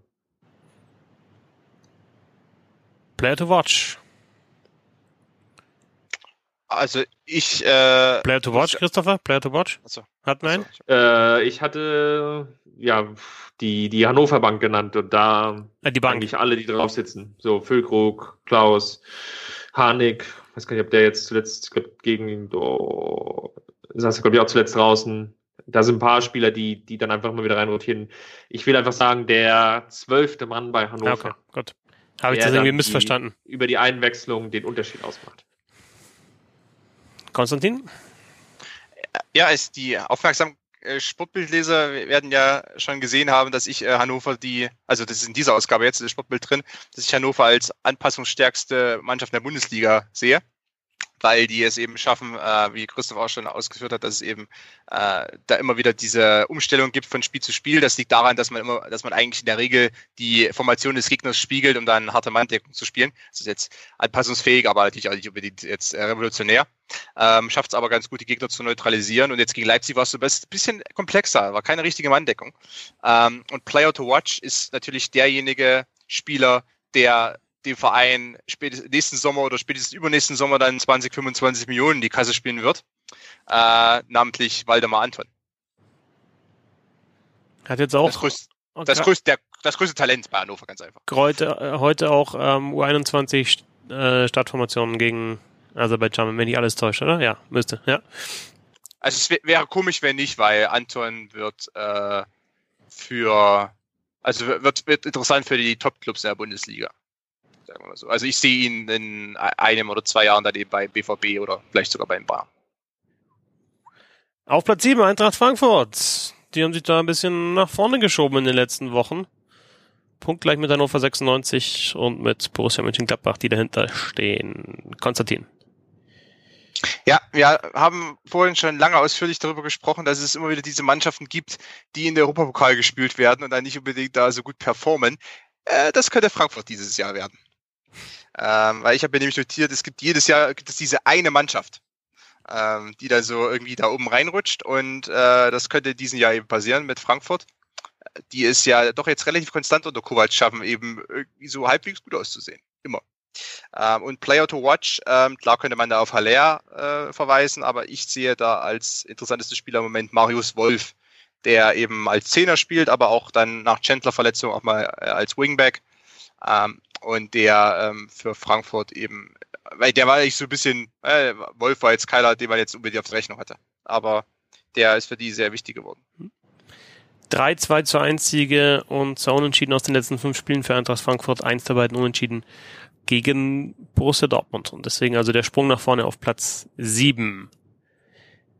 Auf Platz 8, Christopher, Borussia Mönchengladbach. Boah, eine hackige Mannschaft. Das ist jetzt echt das ganz Auf Platz Los. 9, Konstantin. Also Gladbach, ja, also ja, das, das sagt eigentlich schon, schon wirklich alles aktuell über die Saison aus. Das, ich wäre aus, aus Gladbach nicht wirklich schlau, weil sie ähm, Spiele drin haben, die sind absolut überzeugend. Ich habe das Spiel gegen Bremen zum Beispiel gesehen, das war glaube ich jetzt vor zwei oder drei Wochen. Da haben sie das eigentlich ziemlich konstant runtergespielt, hm, sehr souverän gewonnen, sich nicht genügend Chancen herausgespielt, stand defensiv äh, sehr, sehr stabil. Aber wenn ich dann teilweise die, die Heimauftritte sehe, dann ähm, das, das tut weh. Und da sind auch noch dann so absolute Ergebnisausreißer drin, wie die Partie gegen gegen Dortmund, die mir da immer wieder einfällt, wo man ja hätte wirklich zehn Stück kriegen können. Und das macht es halt wirklich so unglaublich schwer, da aktuell die Mannschaft an der Stelle zu bewerten. Ähm, ich sehe halt keinen richtigen Fortschritt, ehrlich gesagt, unter Hacking. Ich sehe auch keine tiefere Spielidee und habe so ein bisschen das Gefühl, dass Gladbach einer der Mannschaften ist aktuell, die so ein bisschen auch unterperformt. Einfach auch, weil wir jetzt ein paar Konkurrenten auch schon angesprochen haben. Schalke sicherlich zu nennen, ähm, ja, Hannover, die jetzt aktuell noch drüber stehen, ähm, Hertha, gut, vor denen stehen sie gerade so, aber auch, auch Frankfurt. Und ich sehe da eigentlich, dass Gladbach da so den, den leicht besseren Kader hat, in, auch in der Breite. Und dass sie das aber einfach kaum bis, bis gar nicht umgesetzt kriegen in, in ganz vielen Spielen. Und das, das wundert mich dann einfach und ich sehe da noch nicht so wirklich die, die Lösung drin. Es hängt sehr, sehr viel von, von Raphael ab in der Offensive. Wenn der nicht funktioniert, dann, dann wird es schwierig. Dann gibt es ja noch die Personalie Tong Razar, bei der ist es ein bisschen ähnlich. Der, der kann so ein Spiel mal alleine tragen in der Offensive bei Gladbach, kommt aber auch ganz, ganz selten nur vor, dass er dann mal den, den Ausreißer nach oben hat sonst ist es halt auch relativ oft Mittelmaß und wenn Zakaria mm, nee, nicht, also den, den, den merkt man dann einfach an, dass es halt ein ja, sehr, sehr junger Jahrgang ist, der jetzt erst 20 ist und jetzt 21 wird, den, dem merkt man halt einfach noch so ein bisschen die fehlende Konstanz an und da, da wird es dann auch ein bisschen schwer, dass er dann vom, vom Mittelfeld aus dann die, die, die nötigen Impulse gibt. Von daher sind das so ein paar Ansätze, die ich sehe. Nichtsdestotrotz gibt es ja so ein paar Spieler, wo ich mich echt frage, pff, ja, ähm, warum geht es da zum Beispiel auch nicht ein bisschen weiter nach vorne, wie zum Beispiel auch bei Patrick Herrmann aktuell, der so ein bisschen komplett unter dem Radar läuft in dieser Saison? Ich finde ja, dass bei Gladbach immer wieder offensichtlich wird, dass sie so ein, so ein kreatives Loch im zentralen Mittelfeld haben. Das hast du jetzt auch schon irgendwie so ein bisschen angerissen. Und also sie haben ein paar Mal Cuisance spielen lassen, der schon technisch gut ist und den Ball auch gut verteilen kann und auch den Ball fordert und auch was machen will. Aber halt dann, das geht dann vielleicht wieder zu Lasten der Defensive. Ich frage mich ja ehrlich gesagt immer, ob man nicht, wenn man mit dem Kader, den man hat, was anfangen will, nicht Stindel wieder ein bisschen weiter zurückziehen könnte. Also Stindel kann er sowohl, zeigt er aktuell mit dem Rücken zum Tor, ähm, funktionieren vorne drin, aber ich glaube, dass der halt auch ja so auf einer 6er, 8er Position da durchaus auch ein bisschen was bewegen könnte. Klar ist dann wieder die Frage, wen stellt man vorne neben Raphael, aber also eigentlich hätten sie mit Stindl ja den Spieler, der dieses kreative Loch im Mittelfeld stopfen könnte. Es fällt mir immer wieder ja, auf bei Gladbach. Es geht halt immer also über der, Außen, es geht immer über Außen mit Tempo und, und halt die Sechser, also die äh, Zakaria und Kramer sind einfach, kommen halt echt über, über die Athletik, über die Dynamik. Natürlich sind es gute Passspieler, aber da fehlt mir einfach so ein bisschen, ja, halt auch mal ein, einer, der, der halt auch so ein bisschen mehr Gefühl fürs, fürs Tempo des Spiels hat. Äh, und, und vielleicht auch ein bisschen mehr Ideen. Absolut, absolut. Also das ist halt so, äh, da kommt dann aber auch dann noch, also gebe ich dir vollkommen recht. Was dann aber auch noch dazu kommt, ist, da, da fehlen ja dann auch wiederum die Impulse von außen, die dann so eine, vielleicht diese Kaderlücken ein Stück weit auch über, über taktische Finesse über, oder über Anpassungen dann versucht abzufangen. So, Hacking ist halt einer dieser super soliden Trainer, die, du kriegst halt genau das, was du erwarten kannst. Das ist halt irgendwie auch schon eine gewisse Leistung, die ich jetzt gar nicht irgendwie negativ darstellen möchte. Aber da ist halt auch nichts Überraschendes dabei. Und dieses Überraschende könnte aber vielleicht dieser jungen Gladbacher Mannschaft so ein Stück weit auch helfen, dann einfach mal diesen ein oder zwei Siege mehr rauszuholen, die dann auch reichen könnten schon, um einfach einen Tick weit besser dazustehen. Beim Ende ist wahrscheinlich so, wenn Gladbach Achter ist, am, am Ende der Saison, dann kann man da auch nicht groß meckern. Aber ich habe halt immer so das Gefühl, da geht schon ein bisschen mehr. Ja, das ist halt echt, das ist so, da ganz oft frage ich mich, warum hat eigentlich Gladbach dieses Spiel jetzt nicht gewonnen? Ja. Ist Raphael für dich der Player to Watch oder, oder, oder Hermann oder wen, wen hattest du jetzt da? echt schwer. Ähm, eigentlich nicht. Ja, gut, du kannst sagen, Zacharias typischerweise Absolut absolut zu nennen, ganz klar, aber das ist jetzt so die, neben der ganz klassischen Nennung fehlt mir da aktuell vielleicht auch so, so ein zweiter, deswegen gehe ich jetzt einfach mal ganz stumpf auf Patrick Herrmann, weil das ist so einer der, wo ich mich frage, wo da jetzt so der nächste Schritt war oder ob da jetzt überhaupt gar nichts mehr kommt. Ja, und, und Konstantin Player to, Player to Watch kann er jetzt natürlich, wenn wir eine, langsam in die untere Tabellenhälfte gehen, natürlich auch äh, jeweils einer sein, der, der, der mehr bringen muss, damit was funktioniert. Aber Zacharias für dich auf jeden Fall der interessanteste bei Gladbach, habe ich jetzt richtig verstanden, oder? Ja, natürlich. Also das ist ja der Spieler, der auch heraussticht in meinen Augen, äh, neben Stindl.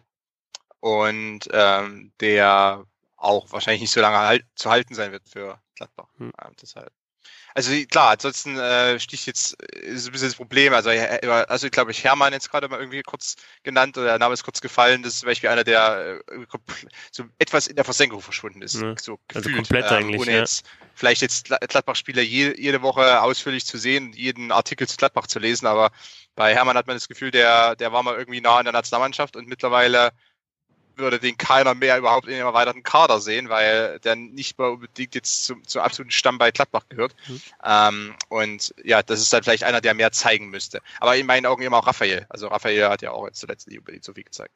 Äh, nicht Gut, aber bei dem ist halt auch schon so ein bisschen Alter. Wie die sagen, ja, da nagt die Zahn der Zeit. Ähm, aber Nee, ist ja auch verständlich, aber das ist auch, glaube ich, noch ein Problem. Also bei Gladbach hat man eben neben Stindl und, und Raphael ähm, offensiv, also jetzt mal Hahn rausgerechnet, ähm, hat man da jetzt äh, irgendwie ist, also es sieht, sieht dünn aus irgendwo. Also ist sowieso, ich glaube, im Mittelfeld hat man noch ein bisschen Auswahl. Und Hazard ist natürlich einer, der offensiv was bringen kann, aber ähm, ja.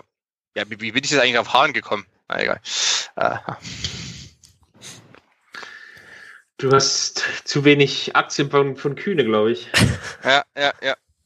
Ich habe den jetzt noch kurz bei Gladbach geparkt und habe mich da gerade gewundert, warum der eigentlich nicht spielt. Und dann ist mir eingefallen, ach so. Ja. Ist er gar nicht mehr da. Stimmt ja, der spielt ja gar nicht. Auf Platz 9, Bayer Leverkusen, Konstantin. Ja, die ganze Leverkusener Herrlichkeit. Ähm, denn Oh Gott.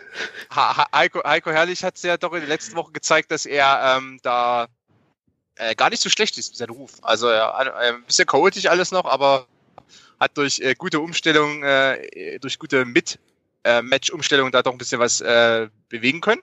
Und äh, deshalb ist halt jetzt also sozusagen seine Aktie ein bisschen gestiegen. Und äh, Player to Watch auch da schwierig. Man könnte jetzt vielleicht Sven Bender rausgreifen, der äh, doch eine ganz gute Figur abgibt. Ähm, aber Leon Bailey würde natürlich da als erster vielleicht äh, einfallen, weil der ähm, in den letzten Wochen jetzt schon auch als, als Super Sub und als äh, Flügelstürmer da viel rausgerissen hat. Ähm, Alario, von dem verspreche ich mir langfristig viel, weil ich den eben in Argentinien häufig spielen sehen habe. Und ähm, der ist auch kein so kein Jungspund, dem er ist 25, also es ist keiner, der irgendwie äh, jetzt erst noch sich ins Profigeschäft gewöhnen müsste, aber natürlich da ein bisschen Anpassung an die Bundesliga, aber das ist, glaube ich, einer, äh, den man vielleicht sogar unterschätzt, ähm, der aber bei ihm keinen Namen hat in Europa, aber der Leverkusen wirklich weiterhelfen kann. Player to watch für Christopher, haben wir schon gesagt, ist Julian Brandt, aber das hat andere Hintergründe. Ja, Brandt ist so eine, so eine Personalie, da warte ich halt auch so äh, seit anderthalb Jahren eigentlich, dass es so ein bisschen mehr Konstanz einfach in sein, sein, sein Spiel bekommt. Und das sehe ich halt aktuell noch nicht. Und da bin ich gespannt, ob das halt noch kommt, weil ansonsten, ja, gibt es halt auch noch drei, vier, fünf weitere, die, die ähnlich gut performen, die aber ähm, dieses Niveau regelmäßig abrufen können. Auf Platz 10 der FC Augsburg, Christopher alles Mittelfeld jetzt, alles Mittelfeld eigentlich bis Bremen und Köln, kann man sagen. Ja, eigentlich krass, was, ähm, oh Gott, ich muss mir überlegen, Manuel Baum. Ja. Dass da so eine, also dafür, dass er schon gefühlt drei oder viermal entlassen war, dann jetzt doch eine gewisse Konstanz reingebracht hat. Profitiert, glaube ich, davon, dass er ein sehr gutes Mittelfeld hat. Mir natürlich mit, mit Daniel Bayer vorne ran, aber auch Kedira, der schon das eine oder andere Mal aufzeigt, dass er da ein ganz guter Partner von Bayer sein kann. Hinzu kommt, dass die Abwehr zumindest solide steht, mit, mit Danso und mit Max sicherlich auch noch zwei Spieler dabei sind, die, die interessant sind ja, ansonsten Gregoritsch ist sicherlich, wenn man so einen Player to Watch nennen mag, ähm, sicherlich zu nennen, der glaube ich jetzt schon fünf, sechs Tore geschossen hat. Und das ist insofern dann auch mal zu nennen, wenn wir dann vielleicht nachher auch über den HSV sprechen. Das ist einfach wird irgendwann kommen. Das dauert noch ein bisschen, aber es wird irgendwann kommen es ist auf jeden Fall ein Spieler, der komischerweise dann doch bei dem anderen Verein funktioniert und der beim, beim HSV halt absolut, äh, ich sagen, unter ferner Liefen war, aber da halt überhaupt nicht aufgefallen ist und ja, dann komischerweise zu einem anderen Verein, den eigentlich vom, von vielem Potenzial und so weiter und so fort nicht unbedingt besser aufgestellt ist, aber da funktioniert es komischerweise und das ist auch einer dieser Mysterien des HSV und deswegen würde er mal Gregoritsch einfach mal, um, um, um seinen Namen der Stelle zu nennen. So viel zum FC Augsburg und äh, Hertha BSC steht dann auf 11, Konstantin, mit 14 Punkten aus 11 Spielen. Ja, da habe ich äh, durchschnittlich, aber unsexy, ähm, um vielleicht mal einen Berlin-Slogan aufzugreifen. Und äh, Player to Watch wäre Davy Selke in meinen Augen, weil man jetzt zuletzt gesehen hat, dass der äh, im Vergleich zu Ibišević und auch ähm, ja, Eswein, Kalu, also den anderen Offensivkräften, die auch vielleicht im Mittelsturm mal spielen könnten, ähm, ein bisschen mehr langfristig bietet. Äh, und ich glaube, dass er auch athletisch einfach äh, auf einem ganz hohen Niveau agiert. Ähm, spielerisch natürlich nicht der versierteste Stürmer, aber könnte Hertha ein wenig den Allerwertesten retten. Und sexy ist ja eigentlich Hertha schon, weiß nicht, schon jahrelang, aber halt ähm, teilweise auch mal unsexy auf, auf fünf oder sechs oder vier sogar. Ja. Und jetzt halt aktuell auf elf. Ich glaube, die werden noch ein bisschen länger unsexy bleiben, aber solange sie nicht deutlich weiter unten sind als Platz elf, wird es ihnen wahrscheinlich auch egal sein. Auf Platz zwölf, Christopher, der schlechteste Aufsteiger. Der VfB Stuttgart. Mit 13 Punkten. Konzini hat es ja schon gesagt. Ähm, zu Hause hui, auswärts pfui. Ich habe hab mir aufgeschrieben, die Eier bleiben im Ländler. Ja, der Wolf frisst nur zu Hause. Ähm, ui, ui, ui, ui. Also das ist halt ähm, sehr, sehr, ein, oder Wolf verfolgt auswärts einen sehr, sehr defensiven Ansatz der, die, der der Mannschaft vielleicht unbedingt nicht gut tut.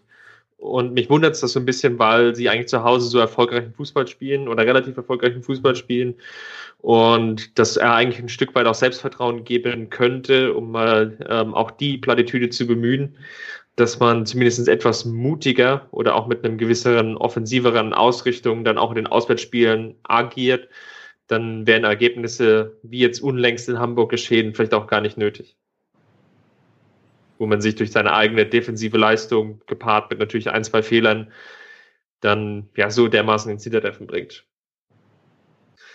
Ähm, Player to watch, ja, da kann, da muss ich natürlich Holger Badstube sagen. Geht ja gar nicht anders. Logisch, musste. Naja. Logisch. Musste. Ja. Muss. Äh. Muss. Vielleicht, vielleicht als Geheimtipp. Ja? Geheimtipp Ja. äh, Simon Terodde. Oh Gott. Äh, okay, ich habe gedacht, du hast einen ernsthaften. Nein, also ich äh, würde da nochmal den äh, Zuhörern, die vielleicht nicht ganz so auf Stuttgart schauen, welche empfehlen, äh, Pavard. Den Innenverteidiger. Benjamin Pavard. Auch einer für Dortmund oder für die Bayern irgendwann? Ähm, da bin ich mir nicht so sicher, aber hat, hat was. Also ich finde sowieso die ganze, äh, die Stuttgarter Mannschaft hochinteressant. Kaminski, interessanter Innenverteidiger, Badstuber, klar, das ist jetzt ein bisschen andere, andere Kategorie. Ähm, Askasibar, interessanter Sechser. Mangala, der hat es bei Dortmund im ersten Anlauf nicht so geschafft, trotzdem interessant. Ähm, also Donis, das, also der- durchweg eigentlich, äh, bis auf Terodde eben. Weiß nicht, was du gegen Terodde hast. Ich habe ihn zu lange bei, beim VfL Bochum spielen sehen und seine Ballannahmen waren gleichzeitig Doppelpässe. Auf Platz Aber ist ja schön, dass man auch mit 30 noch sein erstes Bundesligator machen kann. Ja, natürlich, klar. Er hat damals auch zusammen mit Gregoritsch im Sturm gespielt, was äh, lustig war. Der eine hat äh, den Ball nicht stoppen können und der andere ist immer ganz wutig und äh, blind ein bisschen halblinks durchgelaufen. Es war äh, grandioser Fußball, den Verbeek damals spielen lassen hat. War nicht alles schlecht in Bochum. War da auch dieser Goretzka nicht mal? Auf Platz 13, der erste FSV 105. Konstantin. Ja, sprechen wir über Ex-Bochumer. Äh, Player to watch natürlich Danny Latzer. Aktuell bester Mann bei Mainz. Ähm, und ansonsten habe ich mir aufgeschrieben, enttäuschend. Denn ich habe Mainz weiter oben erwartet, weil äh, mir der Kader sehr vielversprechend vorkam. Aber im Moment ist das, ähm, und weil ich auch Sandro Schwarz eigentlich für einen der besseren Trainer halte in der Bundesliga. Dem man auch inhaltliche Fragen stellen sollte. Ja, absolut. Ähm, egal. Also solche Sachen blende ich dann ein bisschen aus, genau wie das äh, Schizophren von Watzke, was da vor kurzem gefallen ist. Ähm, aber äh, ich fand, ich fand eben einfach, dass, dass der Kader sehr, sehr vielversprechend ist und dass man da was draus machen könnte und in Richtung, weißt du, dass man vielleicht eher die Frankfurt-Position dann einnimmt. Sieht danach im Moment nicht aus.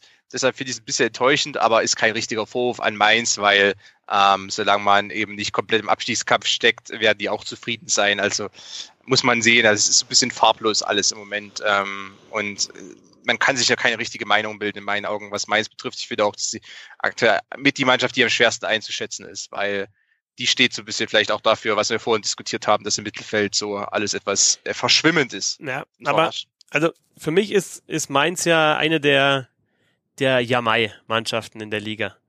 Also da weißt du jedes Jahr, im, im Sommer gehen dir ein, zwei gute Spieler weg und du musst wieder schauen, dass du die ersetzt und das kann mal besser laufen und mal schlechter, aber wenn du halt zwischen 7 und 15 trotzdem noch stehst, dann kannst du wirklich sagen, Jamai. Ist halt so. Freiburg wäre auch eine Jamai-Mannschaft. Oder Augsburg wäre auch eine Jamai-Mannschaft. Äh, Bremen ist zum Beispiel keine Jamai-Mannschaft oder der Hamburger SV. Oder möglicherweise wird Werder Bremen gerade zur Jamai-Mannschaft. Aber also Ich- deswegen ja. Mainz, ja, gut. Ja, zurzeit halt näher dran am, am Relegationsplatz unten als an der Europa League, aber trotzdem, also mh, klar kannst du sagen, du hättest äh, äh, besser erwartet, aber äh, ich finde, es ist auch kein Weltuntergang jetzt. Ich, ich habe da äh, vor kurzem war ich bei einem anderen Podcast beim Englischsprachigen zu Gast und ähm, da wurde die These aufgestellt, weil es auch darum geht, dass in der Bundesliga vielen gerade zu Beginn der Saison wenig Tore, ähm, dass es auch vielleicht daran liegt, dass eben immer mehr Mannschaften viel zu verlieren haben. Oder dass es wenige Vereine gibt wie Darmstadt, die, sagen wir mehr so for just for fun einfach mal in der Bundesliga mitspielen, weil es eben so ergeben hat. Ähm, und äh, Augsburg und Freiburg sind also die, meine auch fast die einzigen, die da wirklich so, wenn die absteigen, Ist jetzt kein Weltuntergang. Mainz hat ein bisschen für mich aber im letzten Jahr trotzdem so leicht den Übergang hingemacht zu einer Mannschaft, die vielleicht schon sich in der Bundesliga festzieht. Ähm, vielleicht nicht komplett, aber dass es so den Übergang gibt. Und ähm, deshalb vielleicht, äh, weiß ich, wird interessant sein, wie es dann in der nächsten Zeit entwickelt, wenn dann vielleicht doch auch so der Erfolg etwas ausbleibt, man dann so äh, womöglich in die Abstiegsregion rutscht. Ähm, ob man dann ruhig bleibt oder nicht, das wird dann auch zeigen, inwieweit man sich vielleicht doch als festes Mitglied der Bundesliga sieht oder äh, eher so den Freiburg-Ansatz hat nach dem Motto, wir wollen zu den 22 besten Teams in, der, in Deutschland gehören. Auf Platz 14, Christopher, der VfL Wolfsburg. Ja, das ist super solide, ne? Elf Spiele, elf Punkte. Das ist gut. Bis zum Ende bei 34 kann reichen. Muss nicht. Alles kann, nichts muss. Ein Sieg aus elf Spielen. Acht Unentschieden. Ah. Ja, es ist so, pff, ja, ähm, auch, auch schwierig an der Stelle. Es gibt Spiele, da gefallen mir die Ansätze ganz gut. Mir zum Beispiel gegen Berlin, wo es sicherlich über weite Phasen auch okay war. Aber es ist, ja, die, es passieren einfach noch zu viele Abwehrfehler, man bekommt eigentlich noch zu viele Gegentore und kann das halt nicht, nicht wirklich aus, ähm, auffangen. Ähm, weiß halt noch nicht so hundertprozentig, woran es liegt. Das sind dann manchmal so Einzelsachen, die dann passieren, sondern irgendwie Elfmeter, Foulspiele hergibt, so ein, zwei dumme Abwehrfehler, Schnitzer reinbaut, die dann vielleicht einfach jetzt verhindern, dass sie die, die Spiele gewinnen, was nicht schlecht ist. Ähm, sie schießen relativ viele Tore für eine Mannschaft, die unten drin steht. Und wenn sie jetzt ein bisschen noch die Balance hinbekommen, dann könnte es reichen, um halbwegs gesichert durch die Saison zu kommen. Player to watch hätte ich natürlich äh, Camacho. Ja, jawohl. Ignacio. Ignacio. Ignacio. Wen sonst? Wen sonst? Ansonsten vielleicht noch Felix Udukai. Ja, den habe ich auch auf meiner Liste schon stehen. Den habe ich schon mal durchgefunkt. Ein, ja, äh, da, da ganz, ganz witzige Side Story. Äh, Felix Udukai ist der einzige, also laut Transfermarkt, der einzige Spieler, der bei äh, Summer Sports Scouting and Management unter Vertrag steht. Äh, einer Firma, die anscheinend von Marvin Sommer geleitet wird. Vielleicht hat er ja Bayern München Kontakte, wenn du jetzt den schon mal durchgefunkt hast.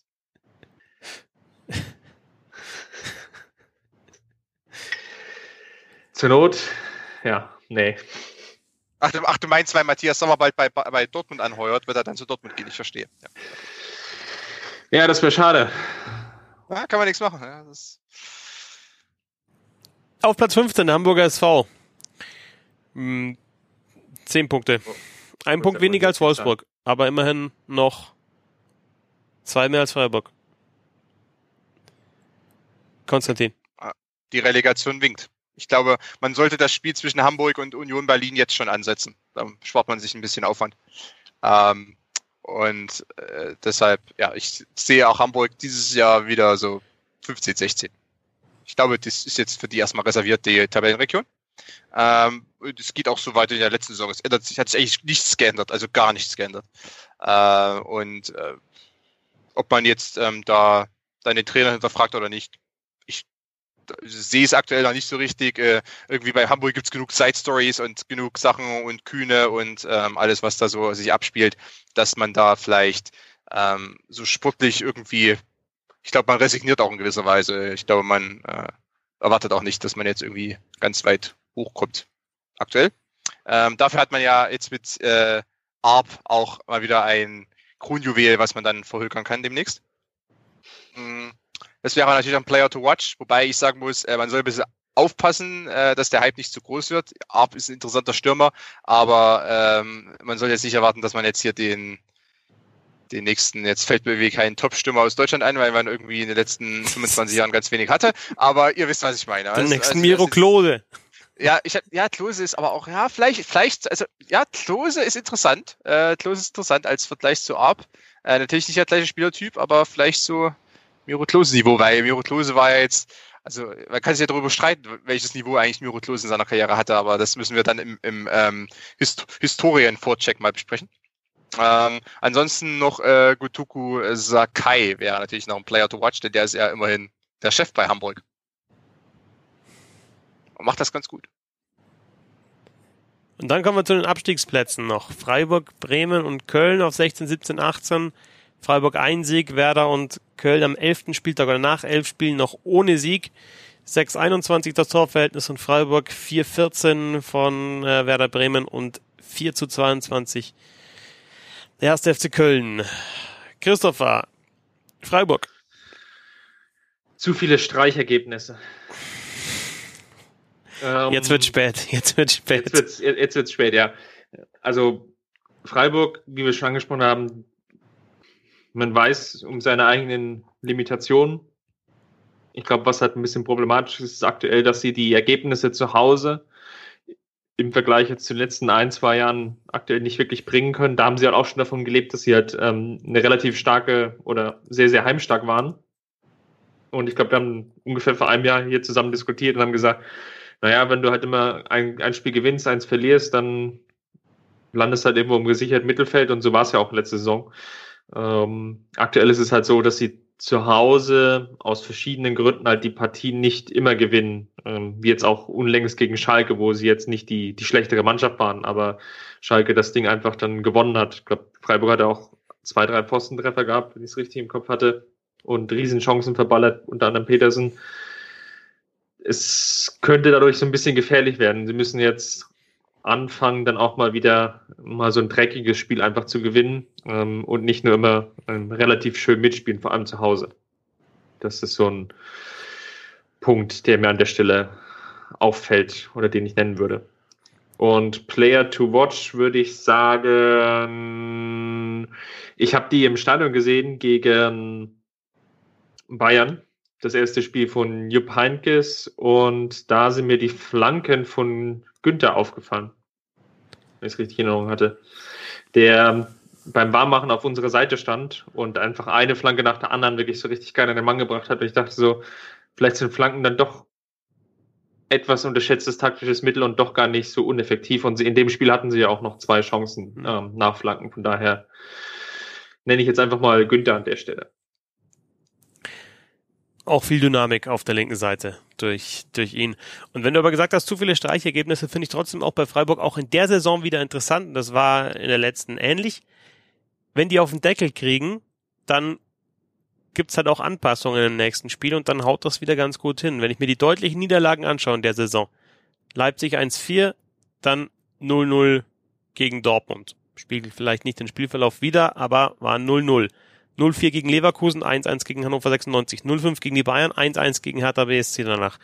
Hat jetzt nur gegen Stuttgart beim 0-3 nicht funktioniert, dann 0-1 gegen Schalke. Aber ähm, das war für mich immer auffällig, dass eigentlich Freiburg selten mal so eine richtige Negativserie mit drei, vier, fünf Niederlagen in Folge hat. Und wenn du das nicht hast, dann stehen die Chancen halt gar nicht so schlecht, dass du entweder da zwischen den beiden Strichen, also auf dem Relegationsplatz landest, oder halt sogar über ähm, dem Strich. Ja, dafür müssen sie halt einfach auch defensiv wieder, muss Streich ähm, Anpassung vornehmen. Sie sind halt nach Köln die Schießbude der Liga mit schon 21 Gegentoren. Ja, ja. Was eigentlich an der Stelle bemerkenswert ist, weil wir ja auch schon festgestellt haben, dass wir relativ oder dass wir weniger Tore in dieser Bundesliga-Saison haben. Und wenn du dann natürlich schon fast zwei Stück pro Spiel kassierst, wird es irgendwie schwierig, Spiele zu gewinnen. Ja, wobei 13 der 21 gegen Leipzig, gegen Leverkusen und gegen die Bayern.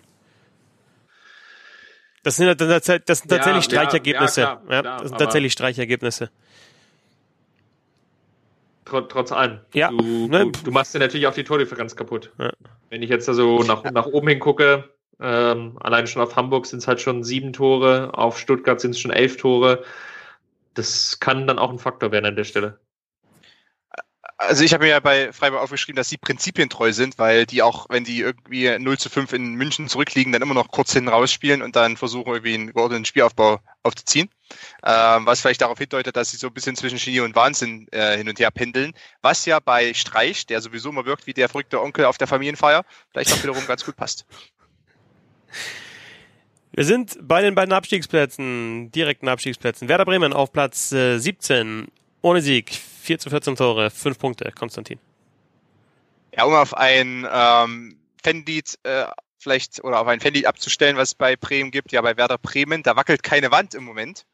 Ähm, denn am grau-grauen Strand, da spürt noch Defensivfußball gespielt. Äh, also was unter Nuri da so zu sehen war, das ähm, war irgendwie nichts halbes und nichts Ganzes, oft sehr manndeckend und äh, sehr defensiv, aber man konnte die Null ja nie halten, deshalb äh, war es für Bremen dann auch schwer, auf der Gegenseite irgendwas zu bewerkstelligen und dann vielleicht einen Punkt einzufahren. Also der Trainerwechsel kam vielleicht dann auch zum richtigen Zeitpunkt oder musste dann erfolgen, weil man eben da wirklich lange Zeit nichts irgendwie an Veränderungen gesehen hat und dann, als es mal Veränderungen gab, war es eigentlich schon zu spät. Und dann gab es noch das äh, grandiose Versagen gegen Augsburg. Ähm, deshalb, ja, was ist zu sagen zu Werder Bremen? Ähm, ich meine, äh, was, was ich nicht mag, ich habe jetzt auch gerade so ein bisschen Witz gemacht mit grau-grauen Strand, weil man vielleicht so ein bisschen als graue Maus jetzt abgestempelt wird. Was ich trotzdem nicht mag, ist, dass in der Analyse der Bremer Krise so ein bisschen darauf äh, immer verwiesen wird, ja, Bremen, die haben eben ähm, keine Identität mehr und es liegt daran, dass sie so eine graue Maus geworden sind und das ist jetzt der Grund, warum man vielleicht auch irgendwie jetzt auf dem Abstiegsplatz steht. Aber das sehe ich eben nicht so. Es liegt einfach daran, dass äh, Kader in Kombination mit, mit dem Trainer, in Kombination mit äh, Verletzten etc., dass es da einfach nicht passt und deshalb steht man auf dem 17. Rang und nichts anderes ist da der Fall. Ähm, der Kader ist eben nicht so dick besetzt. Es gibt viele Positionen, die äh, auch nicht so qualitativ hochwertig besetzt sind ähm, und wenn dann auch ein Trainer wie Nuri wirklich nicht ganz so weiß, was er, was er zu tun hat oder was er tun sollte, um da wieder das Ruder rumzureißen, ähm, dann ist es eben einfach so, dass man auch dann auf Platz 17 steht und äh, weit weg äh, von vielleicht den eigenen Ansprüchen ist. Okay, damit muss man dann umgehen und versuchen, da äh, Verbesserungen her herzustellen, entweder neue Spieler äh, verpflichten und eben auch einen, vielleicht einen neuen Trainer finden, was ja sich aktuell sehr schwer darstellt. Player to watch? Hirschi Pavlenka um mal einen Torhüter zu nennen.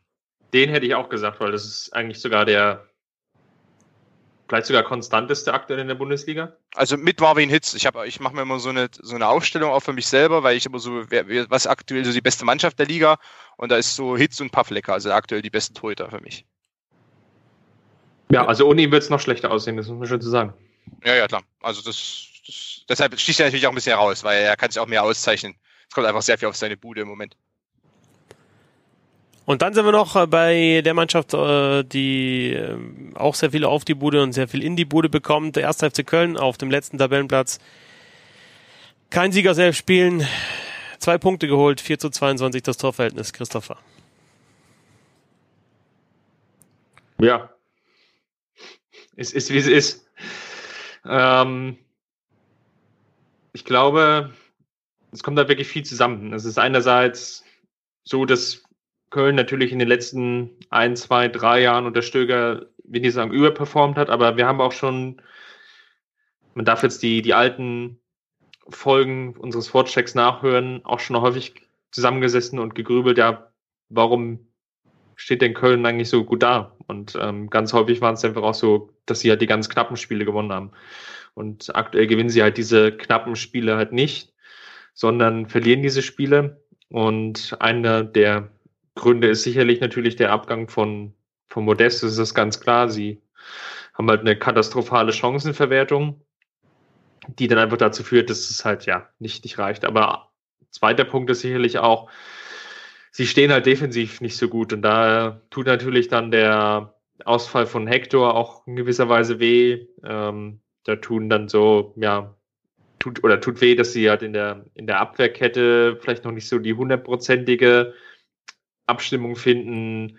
Klünter ist halt jetzt auch noch zum Beispiel unter ferner liefen Sörensen, der eigentlich so ein, so ein Stabilitätsanker war über die, über die letzten Jahre, der da so ein bisschen rausfällt. Ähm, Dominik Heinz ist da so der fast konstanteste Spieler schon fast zu nennen, neben vielleicht Timo Horn. Und dann, dann wird es halt auch schwierig. Und im, im Mittelfeld ist halt auch ein eklatantes Loch. Da ist vielleicht auch ähm, Matthias Lebern auch schon ein bisschen über sein Zenit.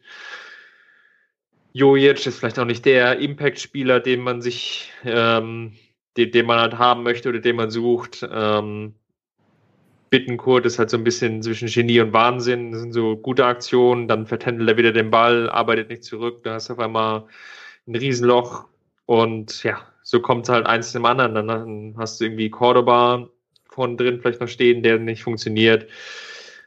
Ähm, Osako, der ja auch nicht so hundertprozentig performt. Also es ist halt so wirklich so querbeet. Du kannst eigentlich durch alle Mannschaftsteile gehen, wo du irgendwie Probleme findest und dann ja, gewinnst du halt einfach auch, auch in dieser Bundesliga kein Spiel.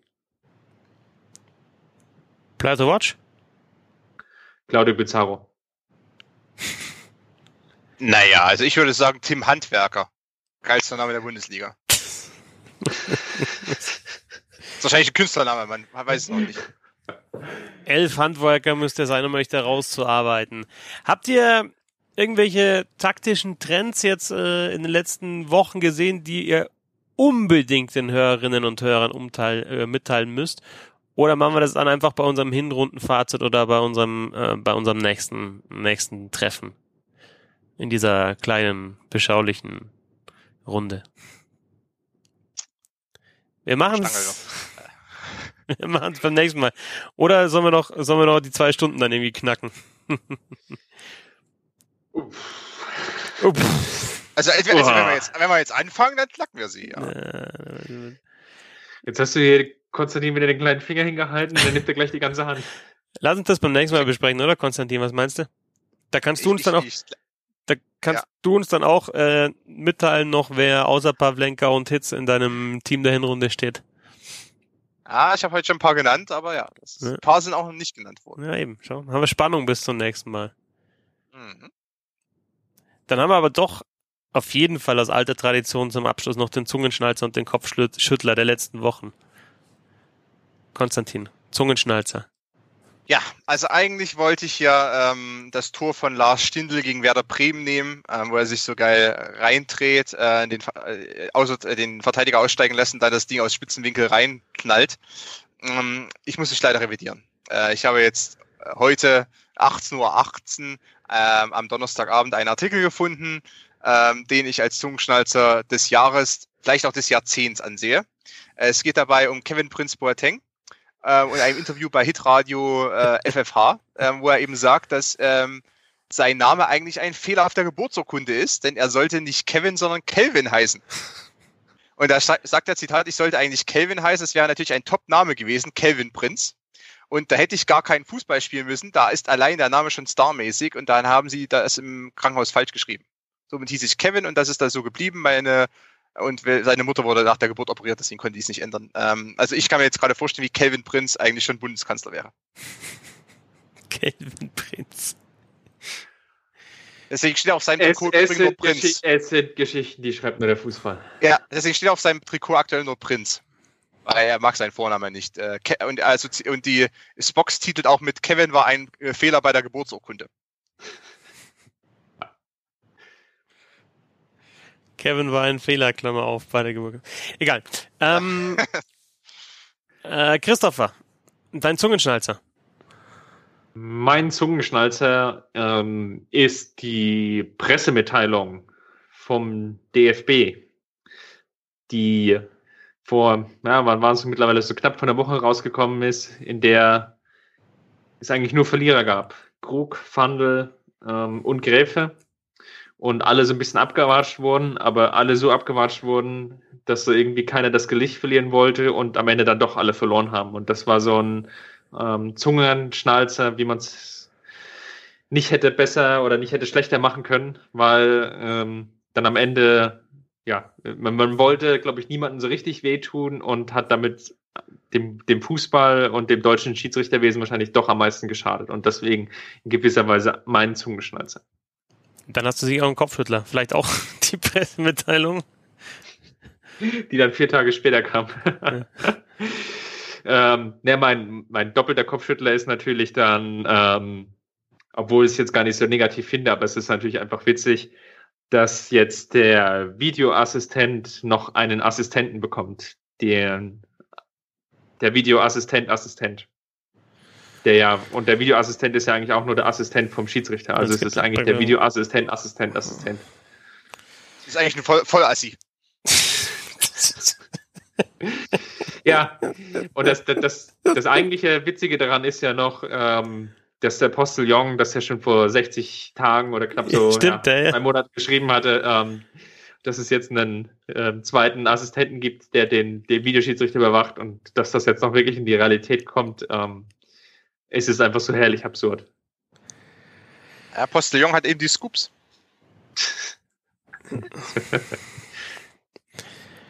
Ja, ja es ist, also ist natürlich eine Vollkatastrophe. Ich meine, wir haben jetzt nicht drüber gesprochen, aber mhm. vielleicht noch, noch ein Satz dazu. Ähm, ich glaube, der, der Videobereich ist sicherlich ein gut gemeintes Hilfsmittel und war von vielen befürwortet.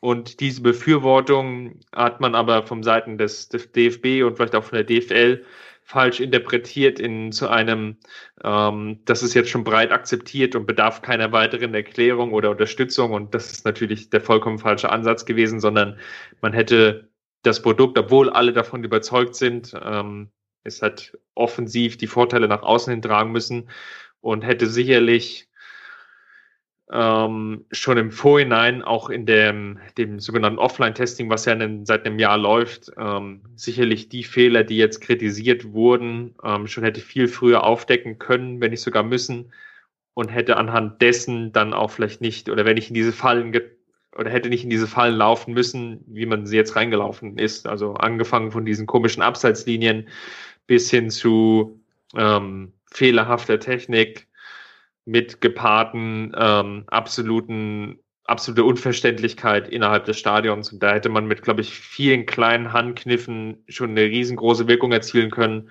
und hat es aber an der Stelle versäumt und hat jetzt so ein bisschen einfach das, das Porzellan zerdeppert und ähm, ja, muss jetzt so die, den, den Videoassistenten zumindest medial erstmal zu Grabe tragen. Ja, wobei es ja eigentlich ein, ein schönes Porzellan-Kaffeeservice eigentlich gewesen wäre, Service. Ja, also grundsätzlich, war, es, äh, also grundsätzlich war die Idee ja auch, die, also die, die, der Ansatz war ja auch wirklich super, zu sagen, die Tatsachenentscheidung ist immer noch wichtig und es wird nur eingegriffen, wenn es eine klare Fehlentscheidung ist. Dass dann sich erstmal rauskristallisieren muss im, im Live-Betrieb, was eine klare Fehlentscheidung ist, ist doch auch völlig klar. Auch bei Schiedsrichterentscheidungen vorher hat man lang gebraucht, um sich auf eine Linie dann zu einigen und dann und klar wird immer verglichen, das ist ein Elfmeter, das ist keiner und dass jetzt weiter verglichen wird, ist doch völlig klar. Man hat jetzt vielleicht nochmal dieses äh, ja die die, die, die, die Videobeweis, aber dass das dass es auch nie hundertprozentig korrekt sein kann, ist doch auch völlig klar, weil weiterhin Menschen beteiligt sind.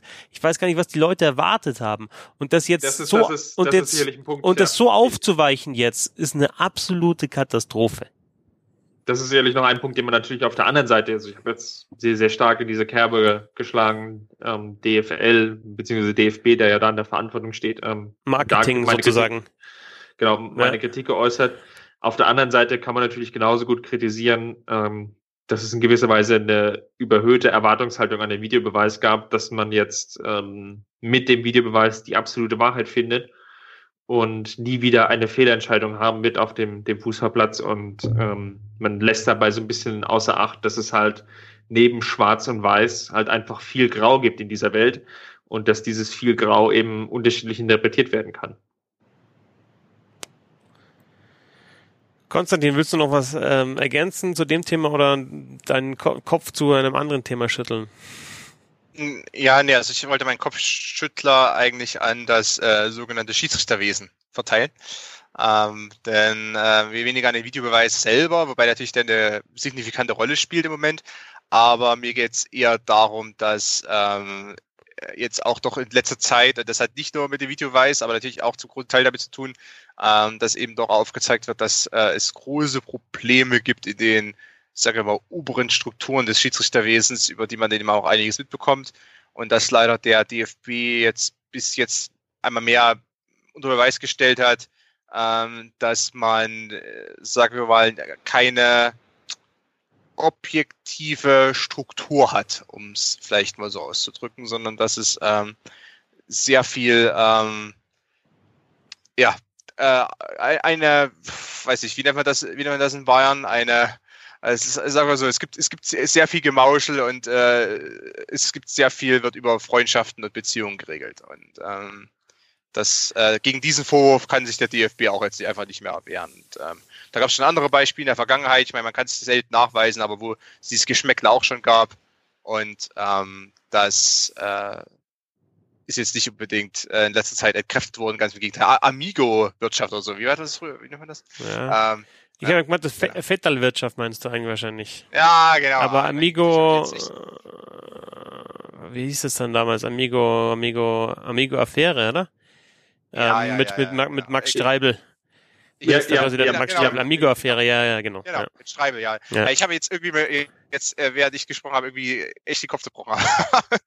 ähm, ja, okay. Äh, nee, aber da, also es ist äh, auf alle Fälle so, dass beim DFB ähm, es die Tendenz dazu gibt, dass man, ähm, sagen wir mal, äh, verdiente Mitarbeiter, ähm, die vielleicht auch noch äh, mit den richtigen Leuten zum Mittagessen ähm, dann auch nicht, äh, oder dass man zu denen sehr lange steht, bevor man da vielleicht mal die Reißleine zieht und dass das ähm, dem DFB als einer der größten Sportverbände der Welt nicht unbedingt gut tut, denn ähm, in meinen Augen der Verband sollte größer sein als Einzelperson und ähm, es sollte für die DFB auch eigentlich kein Problem sein, sich von gewissen Leuten zu trennen, wenn die ähm, eben nicht den Ansprüchen entsprechen oder Verfehlungen haben.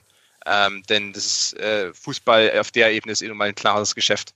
Und ähm, das ist einfach dann so, also wer sich grobe Verfehlungen vielleicht sogar vorsätzlich äh, leistet, der hat eben dann ausgedient. Ähm, es, ist eben, es geht hier nicht um den Verein der Rosenzüchter, um mal so, ein, so eine alte Phrase heranzuziehen. Das war der Vorcheck mit Christopher Ramm von mirsanrot.de. Auf Twitter findet ihr ihn unter @ramc. Danke dir, Christopher. Danke, danke. Und mit Egner von Spielverlagerung.de. Auf Twitter ist er cc-egner. Danke, Konstantin. Danke euch. Ich bin Christoph Fetzer auf Twitter at Fetzi6. Danke euch fürs Zuhören. Bis zum nächsten Mal. Irgendwie so kurz vor der Winterpause. Bis dahin, schöne Zeit, viel Spaß und lasst euch auch mal rollen. Vorcheck, der Sportpodcast.